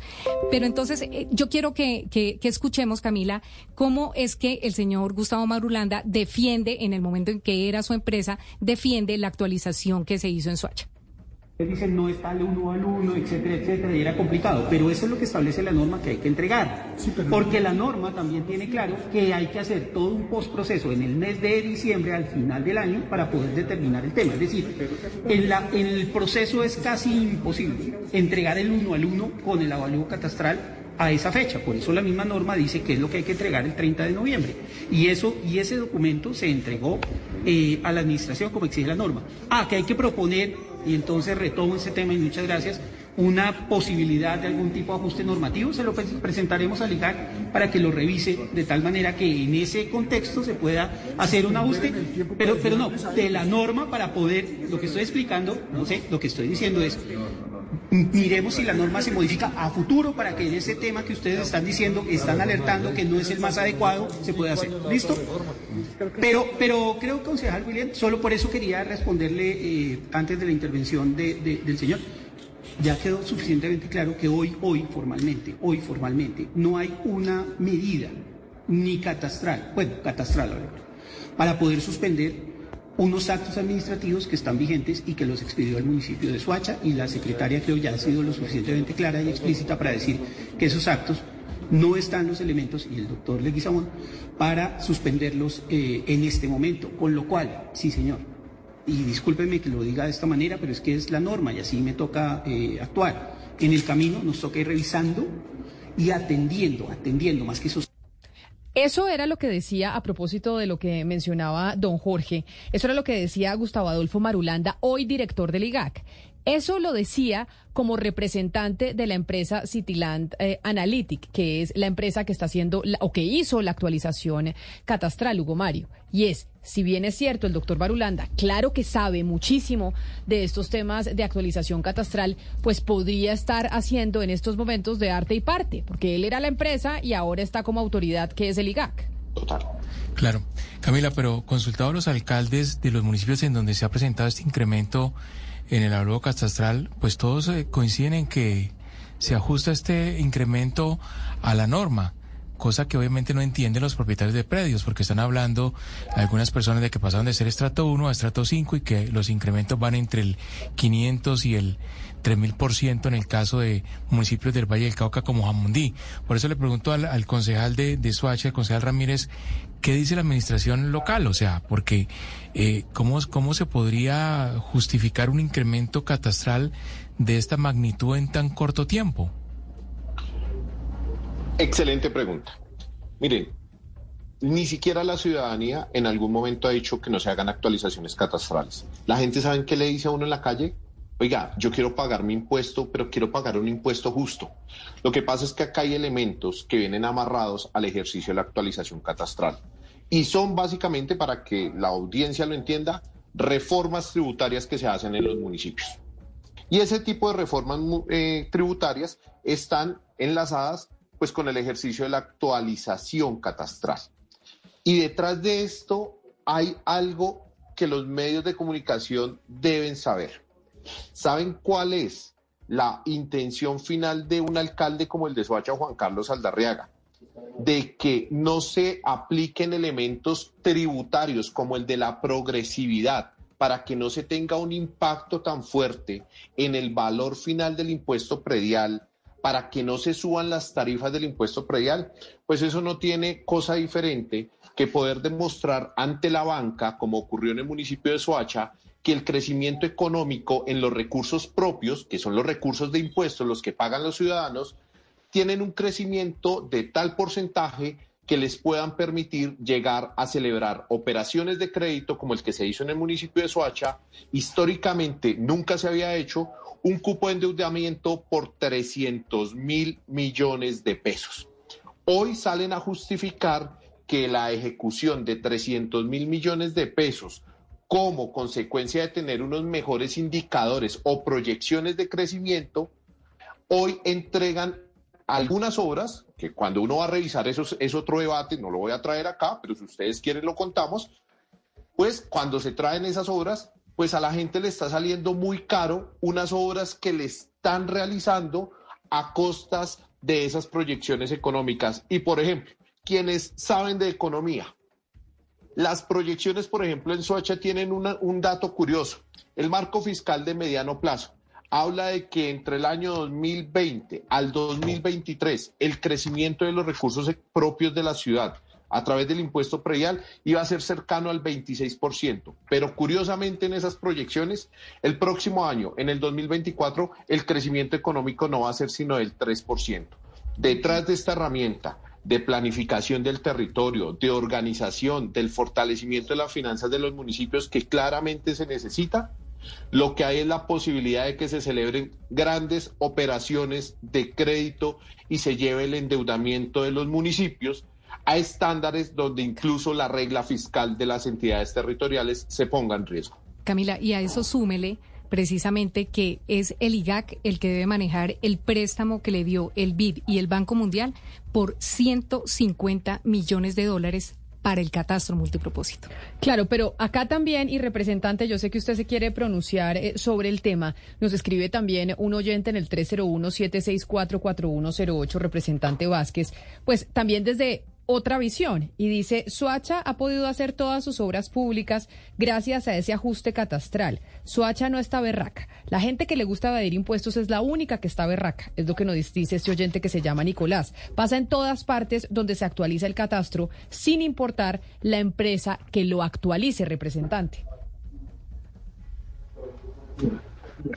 Bueno, Camila, eh, bueno, hay varios puntos que yo he estado escuchando a las personas que están interviniendo también muy, muy importantes. Primero, con relación a la empresa catastral Catastro Avanza, eh, nosotros estuvimos averiguando también a nivel departamental y se creó una unión temporal de Catastro Cundinamarca. Esta unión temporal también está formada por esta empresa Citilán y por la empresa Data Tools. Entonces, hay que recordar que también en estos municipios de Cundinamarca, donde se había eh, afectado por la implementación del catastro multipropósito, casualmente estas empresas también están involucradas. Por esa razón, nosotros ya solicitamos una iniciación de un procedimiento administrativo a, sancionatorio a la Superintendencia de Notariado de Registro para la inmobiliaria de Cundinamarca y, por supuesto, para la Agencia Catastral de Cundinamarca. Eso ya está radicado, está en proceso. Otro punto importante que tenemos que decir acá es, sí, nadie niega la necesidad de eh, aumentar los impuestos, aumentar los tributos, y es una necesidad que dentro del Plan Nacional de Desarrollo poder realizar el 70% de la actualización catastral del país pero también tenemos que tener en cuenta que debe ser un proceso progresivo, que el hecho de que el país no tenga una actualización de hace más de 20 años, la ciudadanía no tiene por qué pagarlo. Sí, entonces creo que este es un proceso o un momento coyuntural para poder revisar la normatividad, para poder revisar los estatutos tributarios municipales, que son herramientas supremamente importantes, donde, como decía el concejal Giovanni Ramírez, en algunos municipios donde se sabe cómo se usa, pues ocurre lo que pasa en Suacha. Permiten aumentar mucho más el, el el, impuesto predial en los municipios y en aquellos eh, municipios de quinta, sexta categoría que hemos evidenciado, conocen esta herramienta para poder amortiguar un poco el cobro del impuesto predial. Entonces es necesario también resaltar eso, que esta empresa está vinculada también en muchos municipios del departamento y también se han visto afectados por la implementación del catastro multipropósito. Además, resaltar en el fallo sancionatorio, hubieron muchísimas, muchísimas, digamos, inconsistencias. El hecho de que a los resultados de la actualización catastral el alcalde no le haya realizado un control de calidad ni haya revisado por supuesto, estos resultados, yo creo que ahí ya empieza eh, a, verse o a evidenciarse que eh, eh, hubo un desacato, hubo una, digamos, negligencia por parte de la alcaldía municipal y pues que los que están viendo afectados directamente son los ciudadanos. Entonces, quiero que rescatar estos puntos importantes y que por supuesto aquí en la comisión estamos haciendo seguimiento sin importar quién es el director del IGAC. Por supuesto que estamos muy, muy pendientes de Gustavo Marulanda porque creo que hay, eh, eh, por más de que sepa el catastro, si hay un conflicto de interés y si hay un problema con eh, el hecho de que él esté vinculado al IGAC y que la empresa catastral que realizó el catastro en Soacha y que realizó el catastro en algunos municipios de Cundinamarca con las mismas fallas los mismos errores eh, tengan nexos y relaciones obviamente con el director. Pues ahí estamos con esta segunda parte de lo que está pasando en eh, algunos errores, yo no digo que sean todos, con esa actualización catastral que tiene, pues en este caso en Suacha a más de siete mil afectados. Y yo sé, representante Alexandra Vázquez, ustedes allá en la comisión eh, precisamente accidental de seguimiento a la implementación del catastro multipropósito le están poniendo el ojo a esto para poder darle una respuesta y una solución a los ciudadanos. Mil gracias, representante, por haber estado con nosotros. Gracias Camila por invitarme y pues estamos aquí. Me disculpo por la correría en la que estamos en este momento. Formo parte de la Comisión Séptima y pues ya iniciamos un debate a la reforma laboral. No, yo sé que está usted ocupadísima. Comisión Séptima, reforma laboral, mucha suerte y, y estamos en contacto a ver cómo avanza esa reforma importante. Chao, representante. Lo mismo a usted, concejal de Suacha, Giovanni Ramírez. Gracias por haber estado aquí con nosotros. Eh, Camila, muchísimas gracias. Yo no sé si Camila me regala 30 segundos. Pero 30, porque me tengo que ir eh, para el siguiente programa. Mire, Camila, primero, Si ustedes revisan el fallo de la Superintendencia de las Irregularidades en Soacha, se van a dar cuenta que la implementación del catastro eh, multipropósito con nuevas tecnologías casi que es carreta. Hicieron el, hicieron el ejercicio catastral basados en los datos de la revista Costrudata. No hubo drones. Segundo, hay unos daños colaterales con la ciudadanía. ¿Qué es lo que pasa? Con un mayor valor catastral de los inmuebles, los obligan primero a pagar declaración de renta y algo supremamente grave, y es que el proceso, después del proceso de actualización catastral, viene el proceso de reestratificación. Con un mayor valor, sin tener un componente real de la situación de los inmuebles, va a llevar a que la gente suba de estrato 1 a estrato 2 o a estrato, o a estrato 3. ¿Qué pasa allí? Inmediatamente sube el valor de los servicios públicos, que la tarifa se define según el, el estrato. Y pues eso va a, ser, va a golpear las finanzas de la ciudad. Y por último, preocupa mucho que en el plan de desarrollo, desde, desde el IGAT, eh, liderado por Gustavo Marulanda, se haya dejado este tema de la actualización catastral express, porque eso es lo que va a dar el lugar a mayores irregularidades y falta de control por parte de la superintendencia y esperamos que la fiscalía tome decisiones sobre las investigaciones que se hacen. Gracias por esos segundos, Camila. Concejal Ramírez, a usted gracias por haber aceptado esta invitación y lo mismo a usted, don Jorge Rivera, líder de la veeduría Soacha esta berraca, por haber estado aquí con nosotros. Gracias por habernos acompañado. Se nos acaba el tiempo, pero no antes. Eh, óigame, una última claridad. Finalmente, entonces, esta empresa, Diana, la de la que estamos hablando de Soacha es la misma del Valle del Cauca, es, la, misma, de Cundinamarca, o sea, estamos hablando de la misma empresa cometiendo los errores en estas regiones. Exactamente, con los mismos errores en las tres regiones, en Cundinamarca, 25 municipios, en el Valle y en Soacha. Bueno, y antes de irnos, porque llega Don Lucas, San Pedro, otra vez tenemos buenas noticias. Porque es que usted sabe que Bogotá tiene mucho que contar, entonces toca, toca venir aquí a Bogotá que no es Suacha, ¿no? Son cosas distintas, pero, estamos pegados. estamos al Y tiene mucho que contar Camila, y le contaba que el empleo incluyente es una iniciativa que tiene la alcaldía de Bogotá, que le brinda un incentivo económico a las empresas de la ciudad para que realicen contrataciones laborales a personas que hacen parte de 19 poblaciones que están priorizadas por el programa. Son, Camila, 900 veinticinco empresas que se han registrado en el programa Empleo Incluyente, que busca generar más y mejores oportunidades de inclusión laboral y que reconoce un beneficio económico a las empresas que contraten personas con mayores barreras de acceso a un trabajo formal. Las empresas que participan deben estar formalizadas en Bogotá, deben firmar un contrato laboral de mínimo seis meses y por un salario mínimo mensual, además de no haber despedido trabajadores para participar en el programa, porque lo que se busca, Camila, es aumentar la nómina. Los beneficiarios de empleo incluyente deben vivir en Bogotá tienen que estar desempleados. Tienen que acreditar al menos una de las 19 condiciones de vulnerabilidad, como ser una persona trans, un joven entre los 18 y 28 años, o ser una persona con discapacidad certificada, entre otras. Las empresas que estén interesadas en acceder al programa pueden registrarse y postular a sus contratados a través de la página, anote. A ver, ¿cuál es la página? bogotatrabaja.gov.co barra inclinada empleo incluyente. Qué maravilla, barra inclinada empleo incluyente. Mucha atención los jóvenes que claramente pues son la población más grande de esa que usted acaba de mencionar. Buenas noticias para Bogotá y el trabajo. Nosotros vamos a hacer una pausa y ya seguimos con las noticias y la información aquí en Blue Radio.